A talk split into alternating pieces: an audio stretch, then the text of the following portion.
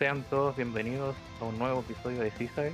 En esta ocasión habrán notado algunos pequeños cambios en el tema de la introducción, pero eh, todo esto tiene un objetivo y es obviamente debido al tema que vamos a tratar en este episodio. Para ello traje a un gran invitado, señor Yonako. Hola, muy buenas. Yonako viene de uf, una lista un poco larga de, de proyectos. bueno, yo lo conocí por Diario del Héroe. Sí. Eh, muy buen programa que lo recomiendo siempre bastante. Y por supuesto también eh, en su siguiente proyecto, Qua- Quartz Quadrant. Y también recomiendo bastante, esta vez es un podcast más misceláneo, ¿no es cierto?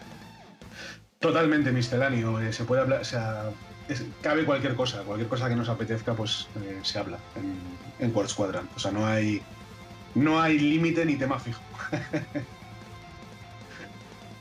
Bueno, yo eh, he estado en algunas oportunidades ya participando Sí. en el programa, hablando ahí de, de juegos eh, que la gente encuentra malos, pero que podrían ser buenos, o, Sí, o de sí. mundos de ficción.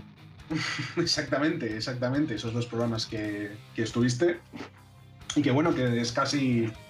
Casi lo que hago un poquito en Quartz Quadrant es hacer pequeñas sagas de programas, ¿no? Igual unos dedicados a la música, otros dedicados al- a los videojuegos, otros dedicados, yo qué sé, a, a las fiestas populares. Es un poco lo que se me ocurre. Entonces, pues sí, en esos, en esos dos programas sí has estado y han estado, han estado bien divertidos, además, esos dos programas. Sí, no, siempre un placer estar por allá. Mm, Y, sí, sí. y, bueno, igual se vienen ahí algunos programas Ajá. interesantes en el futuro de, de Quadrant. Eh, hay, o sea, hay cinco programas eh, ya planeados, ¿vale? Y hay cinco totalmente diferentes. Bueno, dos son muy parecidos, pero hay cinco programas ya planeados. Lo que pasa que luego a ver cuándo cuando los grabamos, que esa es otra. Y bueno, también eh, junto al señor eh, además de Diario del Héroe, que se me olvidó mencionar, eh, tienes un nuevo programa.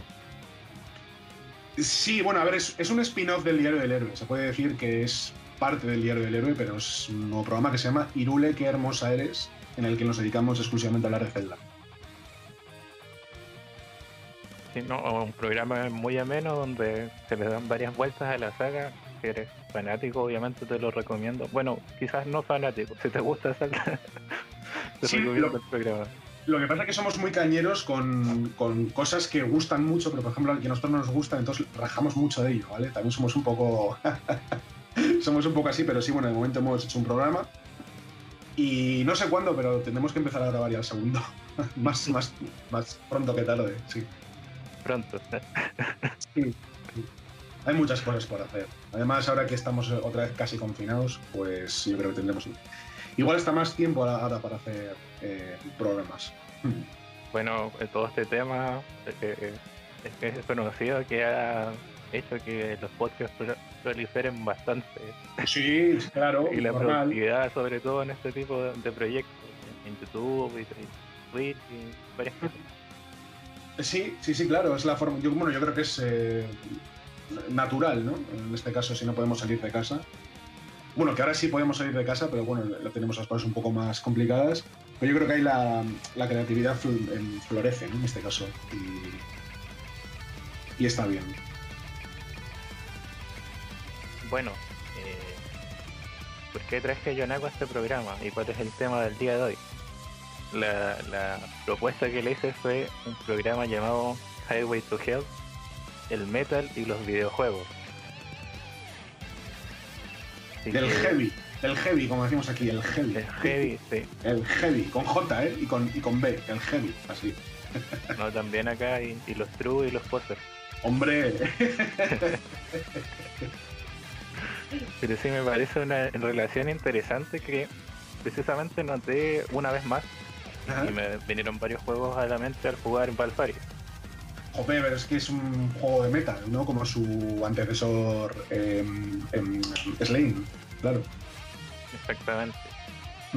Pero bueno, yo creo que el, el metal como género e e identidad en realidad, eh, además de que tiene claros rasgos como estéticos y visuales, obviamente varían según los subgéneros, Sí. Que, son bastante amplios, eh, ha influido bastante en varios videojuegos. Yo diría que más desde los 90. Y era como esa época un poco más ahí en, rebelde y, adulta que empezó un poco con PlayStation principalmente. Sí, pero de todas formas ya en Super Nintendo Mega Drive ya había juegos con, con un poquito esa esa estética y ese incluso en la música, ¿no? Que siendo chip tune, ¿no? Eh, nos hemos tragado muchísimo meta en, juegos de, de, 8 bits, de 16 bits, muchísimo, muchísimo. Y yo creo que no fue hasta las 32 bits cuando realmente empezamos a, apreciar, ¿no? Que más las guitarras, más, eh, por así decirlo, eh, ese sonido más, más, auténtico, ¿no? Pero vamos, nos hemos tragado muchísimo, muchísimo. Mm. Sí, a mí Elementos se me viene rápidamente Battletoads, por ejemplo. Por ejemplo, por ejemplo, en Double Dragon, ¿no? En este caso. Digo Double Dragon porque hubo ese crossover, ¿no? De Double Dragon con Battletoads. Y el tema principal de Double Dragon es un tema de metal, absoluto. Sí, no, eh, sin duda, eh, claro, primero como que se, se cala por la música, pero eh, también obviamente, como te decía, la parte visual muchas veces. También, ¿no? Esa parte visual, eh, tanto en Double Dragon como de Battletoads, ¿no? De, pues eso, ¿no? De macarra, ¿no? Mm. con pinchos y enemigos eh, con chupas de cuero y cosas así. Sí, muy, muy noventero todo eso. Finales de los 80, principios de los 90, un poquito, ¿no? Más o menos, ¿eh? Mm. Muy propio como de esta estética de, de cómic adulto que, por ejemplo, de la serie Max de Marvel, eh, se parece bastante. Bueno, las mismas tortugas ninjas, eh, originalmente en sus cómics, igual mantenían como esta estética, en contraposición a lo que venía haciendo como la serie de animación también. Muy, muy oscuro y muy crudo. Las, tortugas ninja, los cómics primigenios, son muy duros. O sea, es muy, muy, o sea, es algo muy oscuro, es algo que no tiene nada que ver con, con la serie edulcorada de los 90. Es muy, muy jodido las tortugas ninja en, en cómics, sí. Por ejemplo, yo encuentro que lo que más eh, se parecería en este caso sería eh, a esos cómics, el Battletoads, pero de arcade, no sé si lo conoces, o Super Battletoads también le Sí, sí, el de arcade es más, es más macarra, exactamente. Es más macarra y la estética está más, más marcada, esa estética, vamos a decir, más metalera. En los enemigos, en todo, en general. Sí, la música misma es más. Mm. Es un poco más dura también. De no sé si era de. Era de, quién era la banda sonora? ¿De Grand Kirchhoff puede ser? Digo porque es de Es que no sé si es de Grand Kirchhoff o no. El, la eh, Wise. Battletoads. Sí. Todos los temas son de. Battletoads son de David Wise. Ah, vale, de David Wise. Es que siempre están un poquito Grand Kirchhoff y David Wise. Sí, y la Teacher, que se me olvida. exactamente, sí. Como los tres principales compositores de, de en realidad. Obviamente Wise es como el más conocido por el Donkey Kong Country, pero incluso antes de este juego, el, tema de Battletoads es tuyo. Sí, bueno, voy a hacer una pequeña, una pequeña coña aquí. Que la intro del último programa que hicimos de Quartz Quadrant está en una canción de David Wise del juego de eh, WWF Superstars de Game que es, que es una banda sonora tremenda también. Sí, creo que eh, de sus primeros trabajos en la compañía, pues, si no me equivoco, que empezó en Rare el 88. 87, por ahí. El juego este creo que es del 90, 91, más o menos era por ahí. El, yo lo tuve, no sé, mm, no sé cuándo me lo regalaron, pero sería por esas fechas, seguramente. No, un poquito más tarde, 92 o así obviamente si hablamos como de, este tema en general, el primer juego que se le venga a la cabeza a la mayoría de la gente debe ser Doom. Hombre, sí, y, en este caso eh, lo que estamos hablando, ¿no? Que es un poquito todo. Es evidentemente la música con ese pedazo de intro, ¿no? que, es muy similar a Megadeth, además el, estilo de la intro. Siempre se ha hablado, ¿no? Que, que como que la intro la había hecho David Mustaine. Evidentemente no. Pero se comentaba en, en su momento, yo recuerdo cuando era más, más joven y tal, no, es que la intro de Doom es de Megadeth. No, pero se parecía mucho, realmente. Yo me acuerdo que cuando eh, en el tiempo que se ocupaba Ares. sí, sí, sí, sí. el carnet. pero sí, cuando se ocupaba Ares, eh, no sé, busqué temas de Duke Nukem o, Doom y, decía artista, ponían cualquier cosa, pero decía ah, sí, sí, sí, sí, sí, me acuerdo. O, Omega de Omega de era como, y a veces ni era, o, como el tema de los Power Rangers también. Sí, bueno, en España no sé si tú os, hicisteis eco en, en, Chile de esto, pero en España hubo un, bueno, un cantautor que se llama El Chibi, famoso, entre comillas, que se famoso por internet por cantar canciones de porno muy explícitas, pero bastante mm, divertidas. Y se le, se le atribuyó una canción que no sé si es argentina, que es la de los negros de mierda, no sé si te suena, la cumbia esa. Y se, le se le atribuyó al Chibi como que era suya y bueno, tuvo que ir a juicios y todo, como que, que, esto no es mío. Además, el contexto tampoco habla de los negros como, como etnia, ¿no? sino como un poco a los villeros y todo esto, pero bueno, en fin que hubo, hubo, polémica ¿eh? bastante gorda porque alguien en internet puso el chibi en, la canción de Rosa Mierda. Y claro, eso se empezaba a compartir con Ares, Audio Galaxy, todas estas plataformas, al final el hombre pues tuvo que, que, ir a juicio, ¿sabes? Sin comerlo, y un montón de amenazas y todo. Mm. Los locos años que nos tenía internet a comienzos del 2000 también. Son los que con, yo son los que con más cariño recuerdo, sobre todo 2001, que es cuando yo puse internet, es el año que más, ilusión me hace recordar ese internet todavía tan primitivo. Sí, bueno, era otro tipo de internet, eh, los foros todavía funcionaban, por ejemplo. Eh, sí, sí. Habían hartas comunidades igual interesantes y al final todo se fue perdiendo con lo, de la web 2.0 y, y, los videos en YouTube.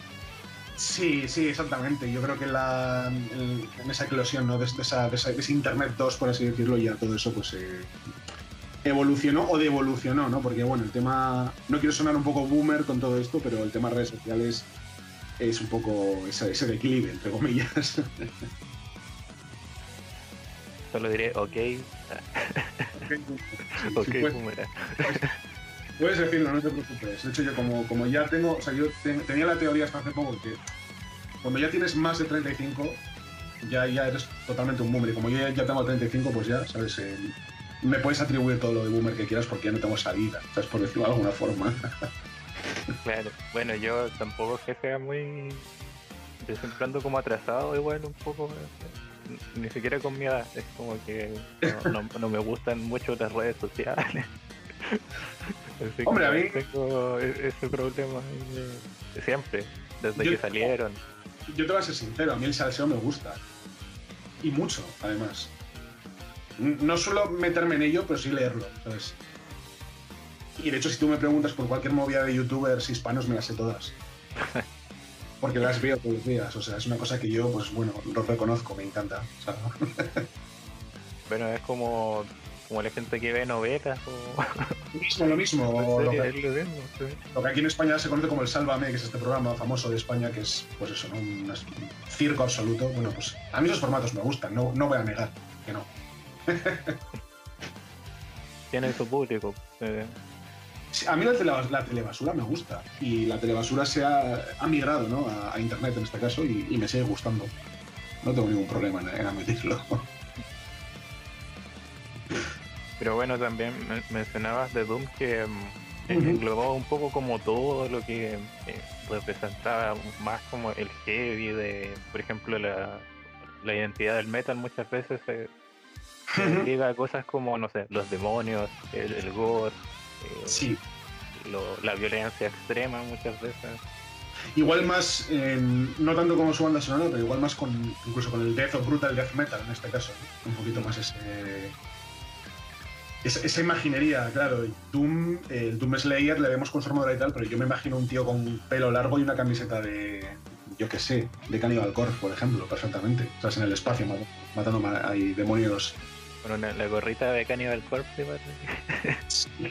o de Cannibal Corpse, o de yo qué sé, o de, o de Death, ¿no? Que bueno, que me gustan más. Bueno, Cannibal, es que no soy muy fan de Cannibal Corpse, yo soy más de. De hecho, me gusta más la. La escena no tan brutal, por así decirlo, y, más, y sobre todo más británica, ¿no? En plan, por Thrower y todos estos grupos, pero bueno, eso es otra, otra historia. Sí, bueno, igual eh, uno tiende como a ligar a. Mencioné que liga el metal a esas cosas, pero igual. Eh, como dije anteriormente, según el género, la imaginería es un poco distinta. Sí. Sí, sí, sí. El power es casi pura eh, fantasía en el fondo. El Power son elfos y, y dragones. Y el Death es tripas y sangre. sí. Y después Eh, están como el folk también, que Esos son eh, gente con violincitos, ¿sabes? Los del folk. Yo as- así lo imagino. No, Es- no sé, es- yo tengo en mi cabeza, como todos los subgéneros del metal, pues un, un avatar, ¿no? bueno, una tribu. Sí, porque es que son, es que es, es- incluso a la hora de vestir y todo, no es que es todo tan, está todo tan, tan diferenciado, ¿no? En este caso. Sí, o sea, eh, al igual que Doom, hay varios juegos de esa, de esa liga, un poco Duke Nukem igual iba por ahí, por ejemplo. de- También, también. Duke Nukem además va más en la, en la estética en el hard rock americano. Igual. Esa es la Sí, estética. es por, como bajando un poco al rock que todavía El- como se, mantenía en esos años, por ejemplo con Rock and Roll Racing también. Eso es. Además un rock un poco fascista, ¿no? Lo digo un poco entre comillas, digo tan, tan estadounidense, no tan del- de la bandera, ¿no? Tan de la, del, del soldado. del- eh, siempre más... Pero bueno, la calva. exactamente, pero bueno, es, un, es también al fin y al cabo Duke Nukem es, un- es una parodia, ¿no? De, de esa, de esa figura tan ultrafascista, ¿no? De estadounidense, claro. sí, de- del héroe ahí, de la irreverencia americana. Sí, de lo que es en la serie de The Voice ahora, este patriota, ¿no?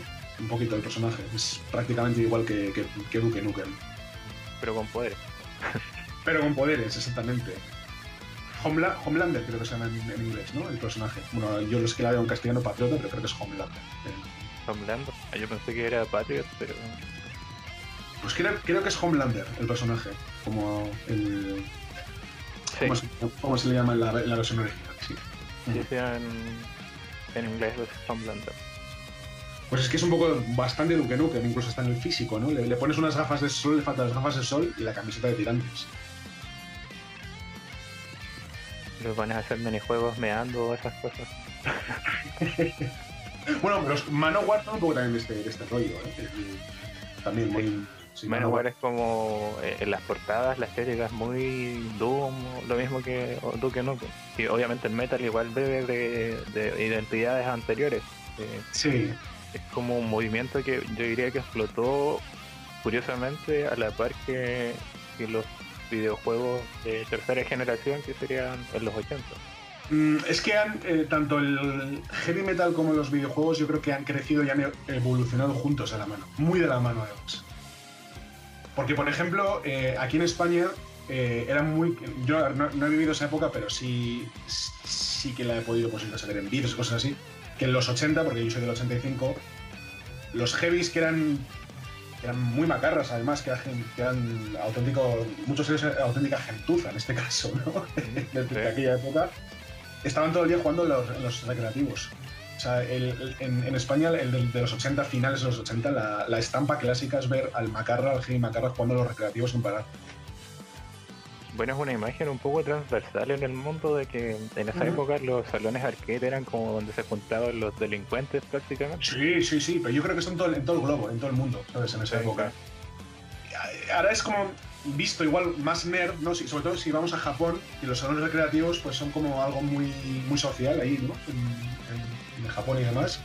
Sí. Y lo podemos ver como algo más nerd, pero, pero en, en lo que es Occidente en este caso, eh, era muy, muy lo contrario, ¿eh? Muy, muy eso, muy... Sí, sí, delincuen- delincuencia pura, vamos. eh. Ahí ibas a jugar a la máquina, pero también comprabas tus primeras eh, pastillas, si, si, si querías. Sí, O sea, mucho, perfecto. mucho cigarro también. También, también. De hecho, los Eran lugares igual oscuros. eran, eran, eran auténticas mazmorras de, de- de salidas de la mente, yo qué sé, de. No sé de qué, de qué grupo, pero yo qué sé, de Celtic Frost, por ejemplo. ¿no? Es un poco. sí. Pero sí es como, digamos que una tesis bien interesante que, como tú dices, en el fondo fueron cosas que crecieron muy de la mano. Obviamente no, Mucho.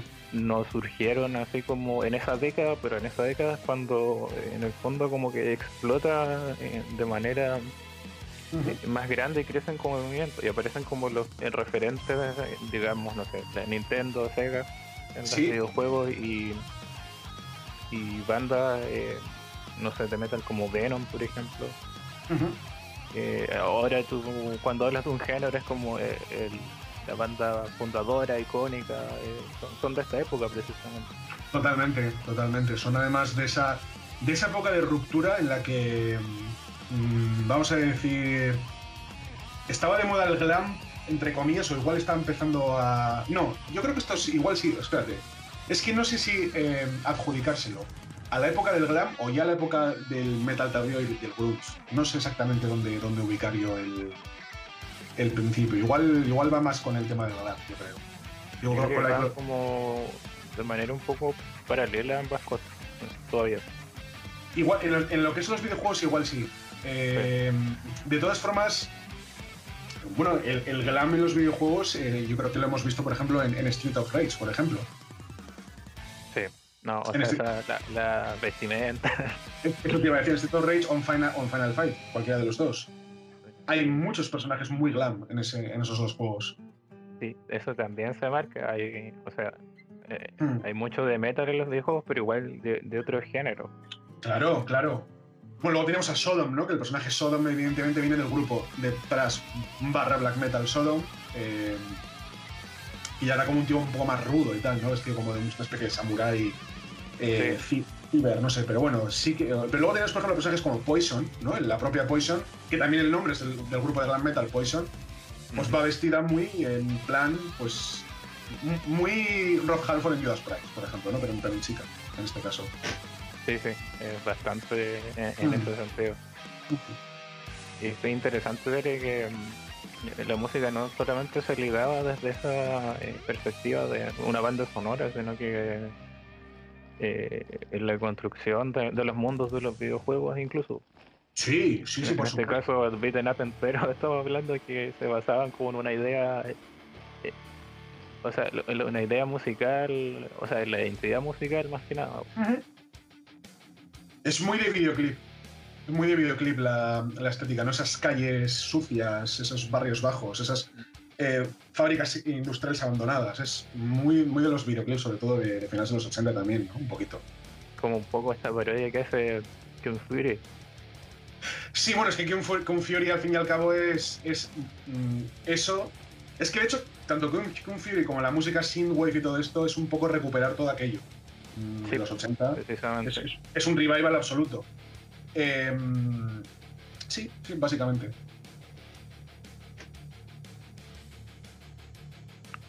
Por ejemplo, hablando ya como de, otros títulos, eh, yo por lo menos los que fui anotando cuando eh, pensé esta idea, eh, me acuerdo de, y ya es como un poco distinto de Twisted Metal. De Twisted también. Sí. Y maneja este, o sea, este metal más industrial, esta mezcla de, ambos géneros. Sí, Twisted Metal es ya más entrando al metal industrial, incluso al metal alternativo New Metal, un poquito en ese, en ese, en ese, en esa época también. Claro, los primeros juegos quizás, no tanto obviamente porque estaban un poco pre a esos movimientos, pero los últimos ya es, de la primera PlayStation por lo menos ya es, como algo evidente. Sí, pues también por la época en la que en la cual sale la consola y en la cual el género también pues está floreciendo, ¿no? Mm, al fin y al cabo, el metal alternativo nace a mediados de los 90, entre comillas. un poquito bueno, más, no, más que nace, mejor dicho, se, se, empieza a establecer, ¿no? Entonces, claro, también sale, la PlayStation 1 eh, y, hay que evolucionar para que vendérselo a los chavales para que mole, ¿no? Pues entonces, si el heavy metal clásico ya no mola tanto, pues tendremos que hacer juegos con una estética más, más alternativa en ese aspecto. Pero es como esto que sale en el documental de mm, High Score. No, lo he visto, no lo he visto todavía, lo, tengo pendiente. Ah, pero eh, lo voy a como relatar, que tiene que ver con Sega en realidad que es como la idea de Sega cuando se introduce al mercado estadounidense es que su público objetivo no son los niños como Nintendo, las familias. Ah, no, claro. Que era como el hermano mayor. Claro, de hecho. La idea era que el hermano menor dijera, yo quiero jugar eso que juega mi hermano, pues, como más de adulto, más maduro. de hecho, yo por eso. el más cool en esa época, ¿no? Y lo mismo pasaba un poco con Sony yo, fíjate que me lo atribuyo porque yo de niño fui tuve la Master System como primera consola y eso me influyó muchísimo. O sea, esa estética, esos personajes de los juegos de la propia Sega me influenciaron muchísimo, entonces a mí me parecían que, eran, que molaban más que los juegos de Nintendo, en el sentido de que molaban más como, como que era algo más más edgy, como se dice a día de hoy, ¿no? Más, eh, más macarra, ¿no? Como me gusta decir entonces, y sí, por supuesto, Sega, Sega. Y Sega en ese sentido es muy meta, en ese sentido, vamos. Digo porque tiene otras cosas que no lo son, pero en ese sentido mucho. En cuanto a actitud y todo. Sega tenía una actitud sumamente opuesta a Nintendo. Bueno, el color negro ahí como para sus consolas. Eh, en este caso la Mega Drive y la Master System creo que igual era negra, ¿no? Sí, Sí, sí, sí, eran negras ambas consolas. Igual le apuntaba un poco esa estética como de contraste con, Nintendo en este caso. Totalmente, totalmente. Era eh, una forma, vamos a decir, de competir, ¿no? Por lo, por lo, por lo alto en este caso, ¿no? Y, y vaya si lo consiguieron, nada más, porque estuvieron ahí bien reñidas ambas, ambas compañías. Bueno, mucha gente no dice esto, pero yo estuve viendo un video y en realidad, por ejemplo, en, por lo que sé, en Europa. Cuando juntas las ventas de consola, Mega Drive ganó por harto a Nintendo, a Super Nintendo. Aquí yo que, yo que yo sepa, la gente era mucho más de Mega Drive. Lo que pasa es que yo, cuando me, pasé a las 16 bits, me pasé a la Super Nintendo, ¿vale? Y no a la Mega Drive. ¿Por qué? Porque tenía más RPGs, que era a mí lo que me gustaba. Pero que yo sepa y que yo escuche, casi todo el mundo tenía la Mega Drive en mi, en mi círculo y todo así. Bueno, yo cuando hablo con gente de España generalmente o, te hablan de la Master System o, de, la, de, la, Mega Drive. totalmente, sí. Totalmente. No, además es que Sega España hizo una campaña brutal a la hora de vender las consolas con bundle packs que eran increíbles. Aquí hay una cosa acojonante. Sí, no, también he escuchado de eso, no, no es como algo que, se haya vivido acá, siempre me llama la atención lo de los VHS, por ejemplo. Sí, sí, sí, sí. las revistas, eh, se notaba que había como un, un objetivo aquí pegó, importante. Pegó, muy fuerte, pegó muy, muy fuerte. Yo, ya te digo, mi, vamos a decir, mi niñez y adolescencia, eh, bueno, más, más mi niñez en este caso, la veo muy ligada a Sega, incluso a los gustos que tendría en el futuro, ¿no? En este caso, como es, la música metal y todo, que vendría un poquito todo de ahí. Aunque no fuera exactamente los juegos todos de música metal, porque no es así, los juegos de Sega, pero la actitud ya estaba ahí, ¿sabes? Y esa actitud yo creo que me marcaría, me marcaría para el futuro. Bastante de más. Sí, no, es interesante el, tema de las identidades igual de, de las empresas. No olvidemos que son empresas. Son empresas que quieren nuestro, dinero y ya está. Sí, sí. y eh, por eso ocupan ese ideario en el fondo. De, si tú eres, Sega, eres esto, y si tú eres Nintendo, eres esto. Y eso, y, eso está estudiado, y eso está de hecho de una forma para conseguir un mercado. Quiero decir, realmente no. Yo por eso digo que es estúpido, ¿no? Esas, esas riñas. Esto es mejor, ¿no? ¿Qué, más da si todo, si todo está hecho para, para, para ganar dinero, ¿sabes? ¿Qué más da? O sea, eso es. Hay que disfrutar con todo lo que se pueda. Exactamente. Bueno, y pensando un poco eh, esa idea de cómo se vende un producto y, de identidad, eh, creo que por ahí igual iban como estos títulos de obviamente un público más adulto o, o a los adolescentes que aspiraban en el fondo a ser como los malotes, digamos. Claro, si es que a mí por eso me gustaba el tema de, Sega, cuando veía los vídeos o jugaba los juegos y tal, porque decía. O, luego también lo asociaba mucho a las películas ¿no? que, veía yo en, esos en, ese momento, de crío. Entonces, mm, sí, esto te voy a decir, igual suena un poco raro, pero a ver cómo lo explico. Yo creo que el, niño de Sega, el, el niño que crece con Sega, sería un niño más macarra en ese sentido. Un niño que crece con Nintendo iría más al tema gamer. No sé si me estoy explicando con esto. Con gamer me refiero más al, al, al, perfil del, vamos a decir, del, la persona que le gusta, que es el chiptune, el, el, pixel art. O sea, que lo estoy diciendo de una forma muy, muy generalizada, porque evidentemente a mí también me gusta el chiptune y el pixel art y, soy más de Sega, ¿no? Pero dicho de una forma muy, o sea, generalizando mucho, ¿vale? Pero mucho además es como que la intención de Sega igual es hacer un público más, más, más o sea, Sega rock and roll, por así decirlo, Nintendo es kawaii, ¿vale? por decirlo de alguna forma muy, muy escueta. Sí, no, o sea, yo te entiendo que es como que eh, Nintendo es como eh, te gusta el jugar un poco de de, tener la consola, o en el fondo lo que la gente que se considera como retro, diría yo. Sí. Y, Sega es como ya una identidad de. sí. El, cómo juegas te hace. sí, estoy da una actitud en el fondo. Estoy de acuerdo, porque retro ahora mismo es todo lo que sea antiguo, o sea, antiguo no, pero sí que es cierto que la filosofía retro tal vez vaya más con, con el Nintendero, por decirlo de alguna forma. O, o esa sensación me da a mí también. Sí, o sea, cuando pienso en eh, un juego indie que busca esos retro, hmm. o, la gente que le gusta los retro, o la manera en que habla de los retro, eh, como que te salta el Nintendo, más que lo que podría ser Sega. Obviamente, igual hay títulos inspirados en, en obras de Sega, como, no sé, Aigelos o a Wonder Boy. Ah, pues por supuesto, por supuestísimo, sí, sí pero como que la gente asocia, o, cuando dice estética de 8 bits, también son como las paletas de Nintendo. Sí, lo que es, el, lo que es el, vamos a decir, el juego indie retro suele estar basado mucho en, la NES, en este caso. Yo creo que la NES es la referencia del, retro, en este caso, para, para hacer juegos independientes.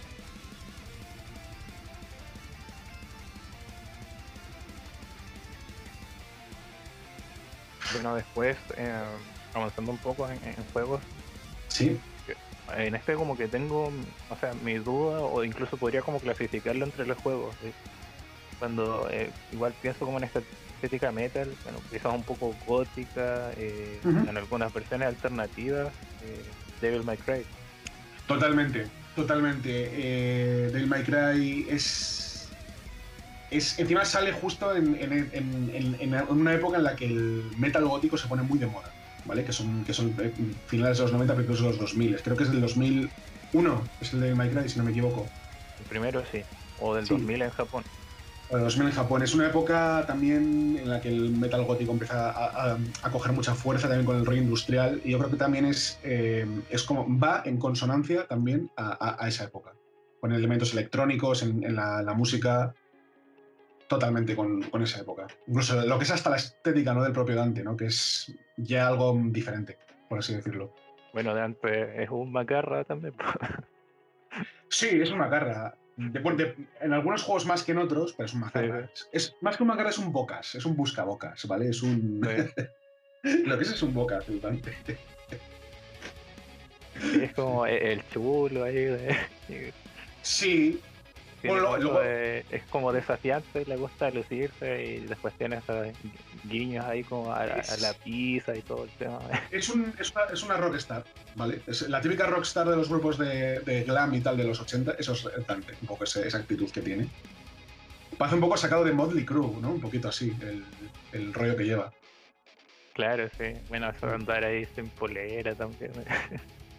Y bueno, en el 3, ¿no? Que, que siendo precuela, ¿no? Pues cuando obtiene la guitarra, como la toca y todo, ¿no? Pues muy rockstar, todo muy... Sí, pero también es una imaginería bastante metal. Más tirando al rollo alternativo, pero totalmente. Mm. Sí, eh, eso estaba pensando yo. E incluso se acentúa más en, títulos de, posteriores. En el 3, yo creo que... Sí, yo creo que es el 3 el que más bueno, el 3 igual fue como una inflexión en, lo que sería la saga. Eh, pues para mí es el mejor. En términos jugables, eh, diría que igual como en la identidad que le intentaron dar a Dante y, algunas igual mecánicas, que como el 2 fue como un experimento. A mí el 2 me gusta, yo soy de, esa, minoría que, les gusta el, 2. Entiendo que entiendo que es muy diferente a lo que es el 1, pero a mí me gusta. el, el 2 sí, o sea, yo he probado muy poco. Es muy agradable. He probado muy poco eh, los juegos. A ver, el, para mí el mejor de, los cinco, bueno, los cinco, los seis contando el, el DMC también, para mí el mejor es el, es el 3, sin duda, en, todo. Me parece espectacular ese juego. No, ese fue como el que más avancé de la trilogía original y seguía bastante redondo en, bueno, control, la historia, la jugabilidad, la música. Es una maravilla el 3, sí, sí. Y el 4 ahí como que lo encuentro súper lento en funcionamiento de eso de repetir con un personaje y otro también como que no... Lo que me gusta del 4 es que tiene mucha variedad de escenarios, cosa que el 5 no, que es todo el rato el mismo puto escenario. el interior de, un alien prácticamente. Y puñazo. demoníaco, pero es como eso. qué coñazo lo del árbol, macho, todo el rato. ¿sabes? ¿Cuándo va a cambiar el, puto escenario? Nunca. y yo dije, hoy se está poniendo buena la trama y termina el juego. ya. También es como, y ahora. Ah, pues, pues fíjate, el juego es muy bueno, pero para mí fue una decepción. El tema de los escenarios, para mí fue una decepción absoluta. ¿eh? me, lo han mencionado también. Bueno, encuentro que igual el. En ese sentido, igual le ha puesto un poco lo melódico el 5 en, la banda sonora. Sí, es como más. Un poco más. Eh, bien comercial también. Un poco más, más metalcore también, ¿no? Tiene un poquito más esencia de metalcore, de de grupos como Bring Me the Horizon, incluso. Mm. Eh, un poco también de, industrial, pero un industrial un poco muy chicle, es muy pop, ¿no? De, hecho, con la chica esa que cantaba, ¿no? Que, salió en un show y tal. No sé si fue en el E3 o qué. Eh, es un metal, pero ya es un metal demasiado plastiquero. Metal rock ya demasiado. Demasiado. ¿Cómo, se, cómo, cómo decís por ahí? es que sé, que sé que en Chile tenéis, tenéis una forma de. No, no es que. No sé, creo que es en Chile donde decís lo de Ay, no me sé el nombre, pero ¿cómo decís cuando algo es. Como cuando en México se dice fresa, por así decirlo? ¿Cómo decís en Chile? Fresa. Sí, fresa, es sosnaco, sos fresa, ¿no? Eh, como dicen un poquito en, tal. Fresa, como, como edulcorado, ¿no? Como que eres un. de, poser un poquito, que es metal de poser, por así decirlo. Sí, o sea, que caes en poser florido, no De, Hot Topic, de Hot Topic se dice mucho también, ¿no? En, sobre todo en Estados Unidos está la coña de que si compras ropa en Hot Topic eres, un metal hot, hot Topic, sí, sí. no es que, dicen como poser, imaginado. ¿Cuál? O sea, dicen poser, ¿no? Poser, es que yo conocí a un chico chileno que es que no recuerdo cuál era el, el término, pero me hizo mucha gracia y se refería a los metaleros así más, más poses. Pero no, no me acuerdo, ¿no? que ahora no, no, te sé decir, pero me lo dijo en su momento. Sí, no, yo tampoco, eh, quizás lo he escuchado, pero ahora no sé, me viene a la mente. Bueno, y justo igual mencionaste el DMC y ese encuentro es como el más alternativo en, en todo. Es que ya la banda sonora siendo de Combi Christ, un grupo de, vamos a decir, bueno, un grupo que empieza, empezó siendo más industrial noise, rhythmic noise, pero que al final acaba siendo una, banda más de metal industrial. Y Noise y todo eso ya es. Es muy de, de, los 2010 ese juego, la música. Sí. Bueno, la estética igual de, que cambia en este caso. En la vestimenta se nota bastante en realidad. La manera de presentar el mundo un poco. Obviamente igual partimos de esta contraposición a que los Devil May Cry los hacen en Japón y este estaba hecho en en Estados Unidos, ¿no? El Theory creo que está en Inglaterra. Inglaterra, sí, sí, son ingleses, cierto. De hecho, la ciudad es bastante inglesa, yo lo pienso. La ciudad del 5. sí, muy. Es muy Londres. Muy Londres. El... En el 5 sí que hay cosas que. Mm, no sé, si te, no, sé, si te diste cuenta que en el 5 hay cosas como que están cogidas del DMC también, en la estética, digo. ¿eh? Tanto en la ciudad como, como, el propio. De hecho, cuando, cuando salió Nero la primera vez, todo el mundo pensaba que era el Dante del DMC pero con el pelo blanco. Claro, el corte, y cortes de pelo. Eh, bueno, la ciudad como que ocuparon este salto temporal como para explicarte un poco que el mundo había cambiado un poco. Sí, sí. El Dante, o sea, es decir, el 5 lo que veo es que. O sea, retoman lo que es la, esencia japonesa del Minecraft, pero también cogen muchos elementos de la esencia eh, occidental. Que para mí es un acierto, ¿eh? Hacer ese, tipo de mezclas. A mí me gustan ese tipo de mezclas. es curioso porque mm. el director del juego, que bueno, ya no está en casa. No. Eh, como te digo, él tenía pero un odio profundo por lo que fue DMC al fin y al cabo. E, él se hizo Devil May Cry 5 porque él dijo eh, renuncio si no me dejan dirigir un juego de la saga después de esto. Pero porque no lo hizo él, el DMC, eso es lo típico, es por ego, al fin y al cabo, ¿no? Quiero decir, es como, no lo hizo él, pero en el 5 es que yo en el 5 había cosas clavadas del, del DMC y me gusta, ¿sabes cómo, cómo quedó? De hecho, de lo, ya digo, de lo poco que me gusta de la estética del 5, porque me parece muy aburrida, es que tiene cosas muy, muy interesantes cogidas del DMC. Sí, no, a mí igual eh, DMC es un juego que me gusta. Uy, a mí también me gusta mucho. De los que he completado de la saga solamente el DMC y el, 5. Pues el DMC, a mí me parece muy buen juego, eh, sinceramente. Es, como, es como Castlevania, ¿no? que Castlevania tiene la saga normal y luego la saga hecha aquí en España de Mercury Steam, que es como algo alternativo y no tiene, o sea, y es como un, un universo paralelo. A mí me gusta que sea, o, o Sonic, ¿no? Con Sonic Boom en este caso, que es como un universo paralelo. Eh, me gusta que se hagan universos paralelos en los juegos porque puedes experimentar con más. Puedes experimentar mucho más en, en una saga, ¿no? Incluso hacer un reboot, pero sin necesidad de romper la original, ¿no? Y eso está muy guay. Claro, no, no hay por Mm. qué eliminar todo lo que se ha hecho anteriormente. Claro, haces una saga alternativa y ya está. O sea, sin ningún problema. Por ejemplo, Bueno. incluso hay reboots, entre comillas, por ejemplo, el Doom, la gente piensa que es un reboot, pero en realidad es una secuela de los otros títulos. El último dices, el, bueno, el- la, la saga nueva, quieres decir. O sea, claro, la- entre comillas, la, la saga nueva. eh, Es, pero- es una, secuela, es una secuela, ¿no? Del, del 3. Sí. Sí, es una secuela. De, en la Mm. historia te lo van diciendo. Sí, sí, es una secuela del 3, sí, sí. Lo que pasa es que lo puedes, yo creo que lo puedes jugar sin haber jugado los anteriores. Es decir, Claro. sí que puedes. Mm. Como que hay guiños hacia el jugador, al jugador ya más eh, clásico y Sí, sí, sí, intentan encantar públicos nuevos. Bueno, lo que hacen todos los reboots en el fondo es eso, buscan ampliar los públicos. Lo que pasó con Castlevania precisamente que siempre ha sido una saga que ha vendido muy poco, salvo siempre en el penal que creo que ha vendido como unos 2 millones de copias. En Japón siempre fue una saga que vendió muy poquito. Más en Occidente que en, Ja- que en Japón, mucho más, Castlevania. Lo que pasa con Metroid también, que Lo que pasa con Metroid. muy poco. O lo que pasa incluso con Sonic. Sonic siempre ha ha vendido mucho más en Occidente que en Japón. Ya, eso no, no, no estaba seguro, pero me hace sentido por la, la construcción del personaje en realidad. Sí. que igual buscaba encantar a este público occidental en los 90. Sonic es, Sonic es muy americano, muy, muy americano, lo que es el, el- el personaje, la- el, ¿cómo se dice? Su, su forma de ser y todo. No, incluso que es que es azul, rojo y blanco, o sea, que es, que es hasta la bandera, Sonic, si lo piensas, ¿no? Es muy, muy yankee en, todo- en todos los sentidos. La bandera de Chile. Bueno, vale, sí, sí, lo estaba pensando. Puede ser también la de Cuba en este caso, ¿no? Pero sí, sí, o sea, también la de Sí, Chile. bueno, es la, son los colores de Francia en el fondo, bueno, también eso que es. representan igualdad, fraternidad y Exactamente. libertad. Pero Pero yo creo que la, la, bueno, la intencionalidad de Sonic es hacer un personaje. De hecho, está basado el, el carácter en Clinton, decían.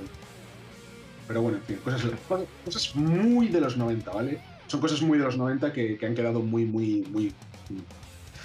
Que yo creo que es de lo, de lo peor de los 90, ¿no? Ese, ese tipo de, de mierdas, por así decirlo, que se hacían. oh, a ver, acá mito extraño, me acuerdo que cuando jugaba Smash alguien me dijo que en este escenario de Irule Sí, hay como una. No sé si. Había como. En la parte derecha eh, está como esa. No sé qué, qué cosa es, como una torre. O sea, es la cosa verde. ¿En qué, en, qué, ¿En qué escenario de Irule? Es que hay varios, pues os digo. No, no, en el de 64. Ah, del castillo de, de, de Irule, dices. Sí, sí. Sí. Y decían que podías romper como una pared, lo mismo que en la nave de Fox, que se veía como una puerta, pero no podías entrar. Y que Ah, había es- un personaje secreto. Y, y puras Sí. cosas así, o como Golden Mario. ¿no? O como conseguir. Lo más famoso fue conseguir el Mew, el Pokémon rojo y, y azul. Que, Ah, de hecho, sí. Que tienes que ir al, al Sintán, a un barco, o sea, a un camión. Tenías que retirar unos bidones, bueno, una- una- una lo- un, un invent también, porque lo- evidentemente eso no funcionaba, pero eso corría como la pólvora en su época. Sí. Tenías que ocupar fuerza en el camión y debajo estaba mío. Yo, lo, yo lo intenté y cuando vi que no era verdad, pues me. me- me- pues, pues vaya, ¿sabes? Dije, ¿eh? Yo también lo intenté porque, bueno, sobre todo en ese internet primigenio que mencionamos, había muchos Claro. como guías de, de esas cosas. Entre, entre que sí, que había días de esas de fake. Mogollón, además, era una pasada en esa época, de ese- esa, esa mega desinformación en esos momentos. Mm. Bueno, vamos a, volver al heavy un poco, ¿no? Aquí. Sí, justo te iba a, preguntar porque em, en, en una parte parece- con- Parece Quartz Quadran esto, o sea, siempre hablando de, de sí, siempre hablando de otras cosas que no empezamos aquí y terminamos en cualquier lado. Es lo que pasa, sí. Pero ya, ya me lo esperaba en realidad. Sí. Sí. Eh, hablando un poco de esta, bueno, con, con Devil May Cry, de que esta como contraposición un poco entre Occidente y, Japón en, los videojuegos. Eh, pensando en el metal también, se me ocurre como un, título que mm, yo diría que fue como de los, no sé si de los primeros, pero sí marcó como, eh, por lo menos a través de la banda sonora, eh, de manera mínima en los juegos de pelea una diferenciación. Sería en Guilty Gear. Totalmente. Es que además el. ¿Cómo se llama? Daisuke. No recuerdo el nombre ahora. El, el tío es heavy. O sea, el, creador, el, bueno, el diseñador, compositor, que el tío hace todo en, en Guilty Gear. Él, es metalero, o sea, le encanta el, rollo. Daisuke Ishiwatari. Es. Mira, una foto y. Joder. Ando con la, la peluca y. sí, sí. El tipo es. El tipo es. Eh, bueno, y en sus juegos, siempre, sobre todo en Guilty Gear, que Guilty Gear es el juego de heavy metal por excelencia, de, luchas. Sí, no, la estética es muy potente, eh, la actitud de los personajes. Los nombres, ¿no? Incluso. O sea, son, cogen de artistas y demás. Oye, mira, este tipo nació en Sudáfrica. Nació en Sudáfrica, el, tipo este, sí, lo sabía. Creo que además eh, en los últimos Guilty Gear, eh, en, la, en, la, música aparte de él, también había miembros de Galnerius, me suena. Eh, como que hicieron una... Colaboración. No, sé si es una colaboración o un grupo y tal, pero creo que el Siu estaba por ahí. Es un grandísimo guitarrista. El Siu este de Galnerius es, es increíble como toca. Ese hombre no es humano, o sea, es, lo de ese hombre. Es, es bueno aparte de ser japonés no que los japoneses suelen ser bastante buenos en lo que se lo que quieren cuando quieren hacer algo lo hacen muy bien pero es que lo de ese hombre ya es, acojonante, lo, de, lo del sí, o sea, como, como toca. El perfeccionismo. No, pero es que aparte de, de perfeccionismo y técnica, el tío, tiene sentimiento, porque muchas veces, es lo que hablábamos antes, no hay artistas... Bueno, creo que esto lo hemos hablado en, eh, fuera de en off. Sí, pero bueno, en off, pero bueno, sí, sí, para poner un poco en contexto a, los oyentes. Em, una cosa es, es el, la técnica y el, vamos a decir, y el, y el virtuosismo que, eso se consigue con, esfuerzo, no y con trabajo. Pero muchas veces está exenta de, alma, ¿vale? Decir, que tú puedes ser muy bueno tocando un instrumento, pero no tener alma, ¿sabes? No tener, no sé cómo decir, ese, ese duende, ¿no? Como dicen en el sur de España. Claro. Pero sí sí lo tiene, ¿sabes? O sea, el Galnerius suena a Galnerius. O sea, sí que empezaron sonando muy a Stratovarius, a Rhapsody y tal, pero ahora suenan a Galnerius, ¿sabes? A día de hoy. Claro, bueno, eh, obviamente mm, mm. creo que se van adaptando un poco a los tiempos, pero igual eh, todo va evolucionando en ese sentido. Es, sí, sí. Lo que pasa es que nunca han dejado de hacer ese metal neoclásico, power metal barra neoclásico.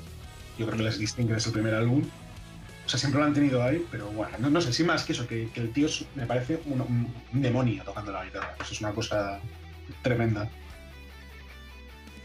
Y él diría, sí de, lo que tú mencionas, eh, o sea, no sé si sea como el, gran referente, pero estaba pensando un poco, creo que lo hablamos una vez, de, bueno, lo que has hecho un track, me acuerdo en un análisis menciona eso, de que si tú tocas todo de manera perfecta y en los tiempos perfectos, eh, pierde como matizas la música también o Puede ser, porque, porque estás con. Si le agregas como una pequeña falla a algo, igual como que entre las pequeñas fallas aparece como igual lo, que es, a veces el estilo propio de los artistas o, el color que le puedas dar a algo.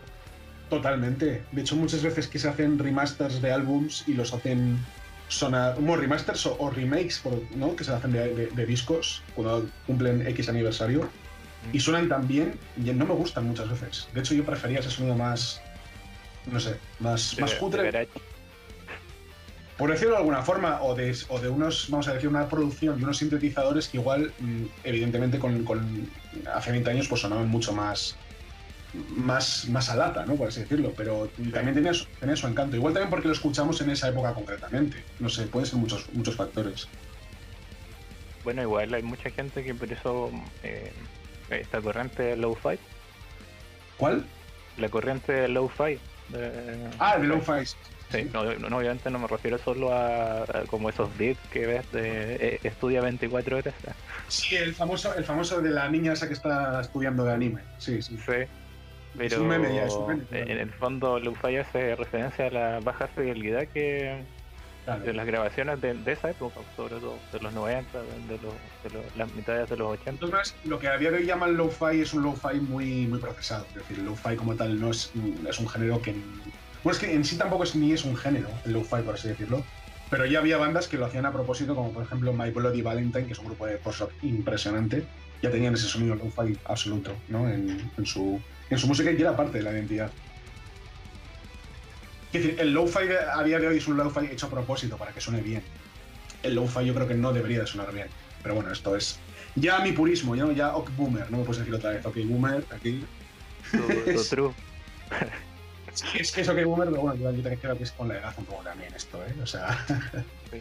Bueno, es que eh, hay dos formas de lo-fi. Está la que tú mm. dices que es como desde el computador y, y está la el grabar mal, así de verdad, como con el micrófono debajo de tu polera, una cosa así. Pues como han hecho los grupos de punto a la puta vida, ¿sabes? O sea, eso. Exactamente. El punk es low-fi por, excelencia. Es que me parece lo más low-fi que hay, ¿sabes? En cuanto a, a, todo, ¿no? En cuanto a incluso hasta en, filosofía. Es, haz lo mínimo, lo peor que suene y, si son tres notas, mejor que, que cuatro. Mm. bueno, ya eh, avanzando, y curiosamente del, mismo creador de Twisted Metal, eh, creo que siempre hemos ligado a un God of War con, con el metal. No solamente por la, mitología o, los sangrientos, sino que ah, eh, la manera en que te buscan como representar las cosas a, en un nivel visual o, esa ingeniería que igual es como Nanoware que, que mencionaste. Sí, sí, sí. Bueno, hay grupos, hay grupos que, que, que, han, de, sobre todo de Power Metal o Death Metal melódico, que han adaptado la estética de Kratos. Perdón, era Manowar. Manowar, bueno, nano, Me, me, gustan más eh, Nanowar que Manowar. Es un, sí, sí. bueno, es otra, ¿no? otra cosa. Eh, sí, bueno, y así hablamos del Kratos, de, de, lo que es el, no reboot, porque no es un reboot, porque es continuación, pero lo que es la nueva saga, esto sí que, porque ya es escandinavo, ¿no? Ya es un Kratos vikingo. Eso ya es purísimo metal, en este caso escandinavo. Kratos quemando iglesias. Sí. No sé si. No sé si. no, sé, no, sé si. ¿Cómo se dice? Si catalogarlo como. Eh, digo en cuanto a, actitud a Kratos, no lo catalogaría en black metal, pero sí en death metal. Death metal sueco. Además. Sí, sí. Bueno, por ejemplo, la saga igual tuvo un pequeño EP con varias bandas de distintos géneros de metal que se llamaba Blood and Metal precisamente. Sí, sí, Eso sí lo, lo conociste o escuchaste que tenía como unas bandas ya de rock alternativo. Bueno, después estaba Opeth, Opeth, the, the, Throat, of the Winter, que es un temazo, sonaban en God of War, sí, sí. Y esa banda alternativa estaba como Mutiny Weeding. Bueno, es que Opeth es mi grupo favorito de metal, ¿vale? Que la gente lo sepa. Anoterlo. Sí, sí. Entonces, por eso sabía que estaba Troth of the Winter de Opeth en, God of War. Es, es, que es un tema increíble, sí. Pero ese tema este sale en otros discos de Opeth, ¿o no? Eh, el Troth of the Winter es el. Espérate, fíjate, es que qué mal fan de Opeth, ¿eh? porque ahora no recuerdo qué disco es. Pero juraría que Troth of the Winter es de los tres primeros eh, discos de Opeth. Eh, eh, bueno, ese igual fue una colaboración con Nuclear Blast. Seguramente sea una colaboración con Nuclear Blast, sí. Porque en el juego creo que no sonaba, era, era en, los CDs estos que. Sí, no era como de colección, en realidad, no, hay ninguno de esos temas en el juego. Eso es. Pero yo sé que hay temas exclusivos del disco que no están en, ninguna parte de la discografía en el fondo de la banda. A mí es que la canción de Trodos de o, igual estaba de bonus track en algún disco.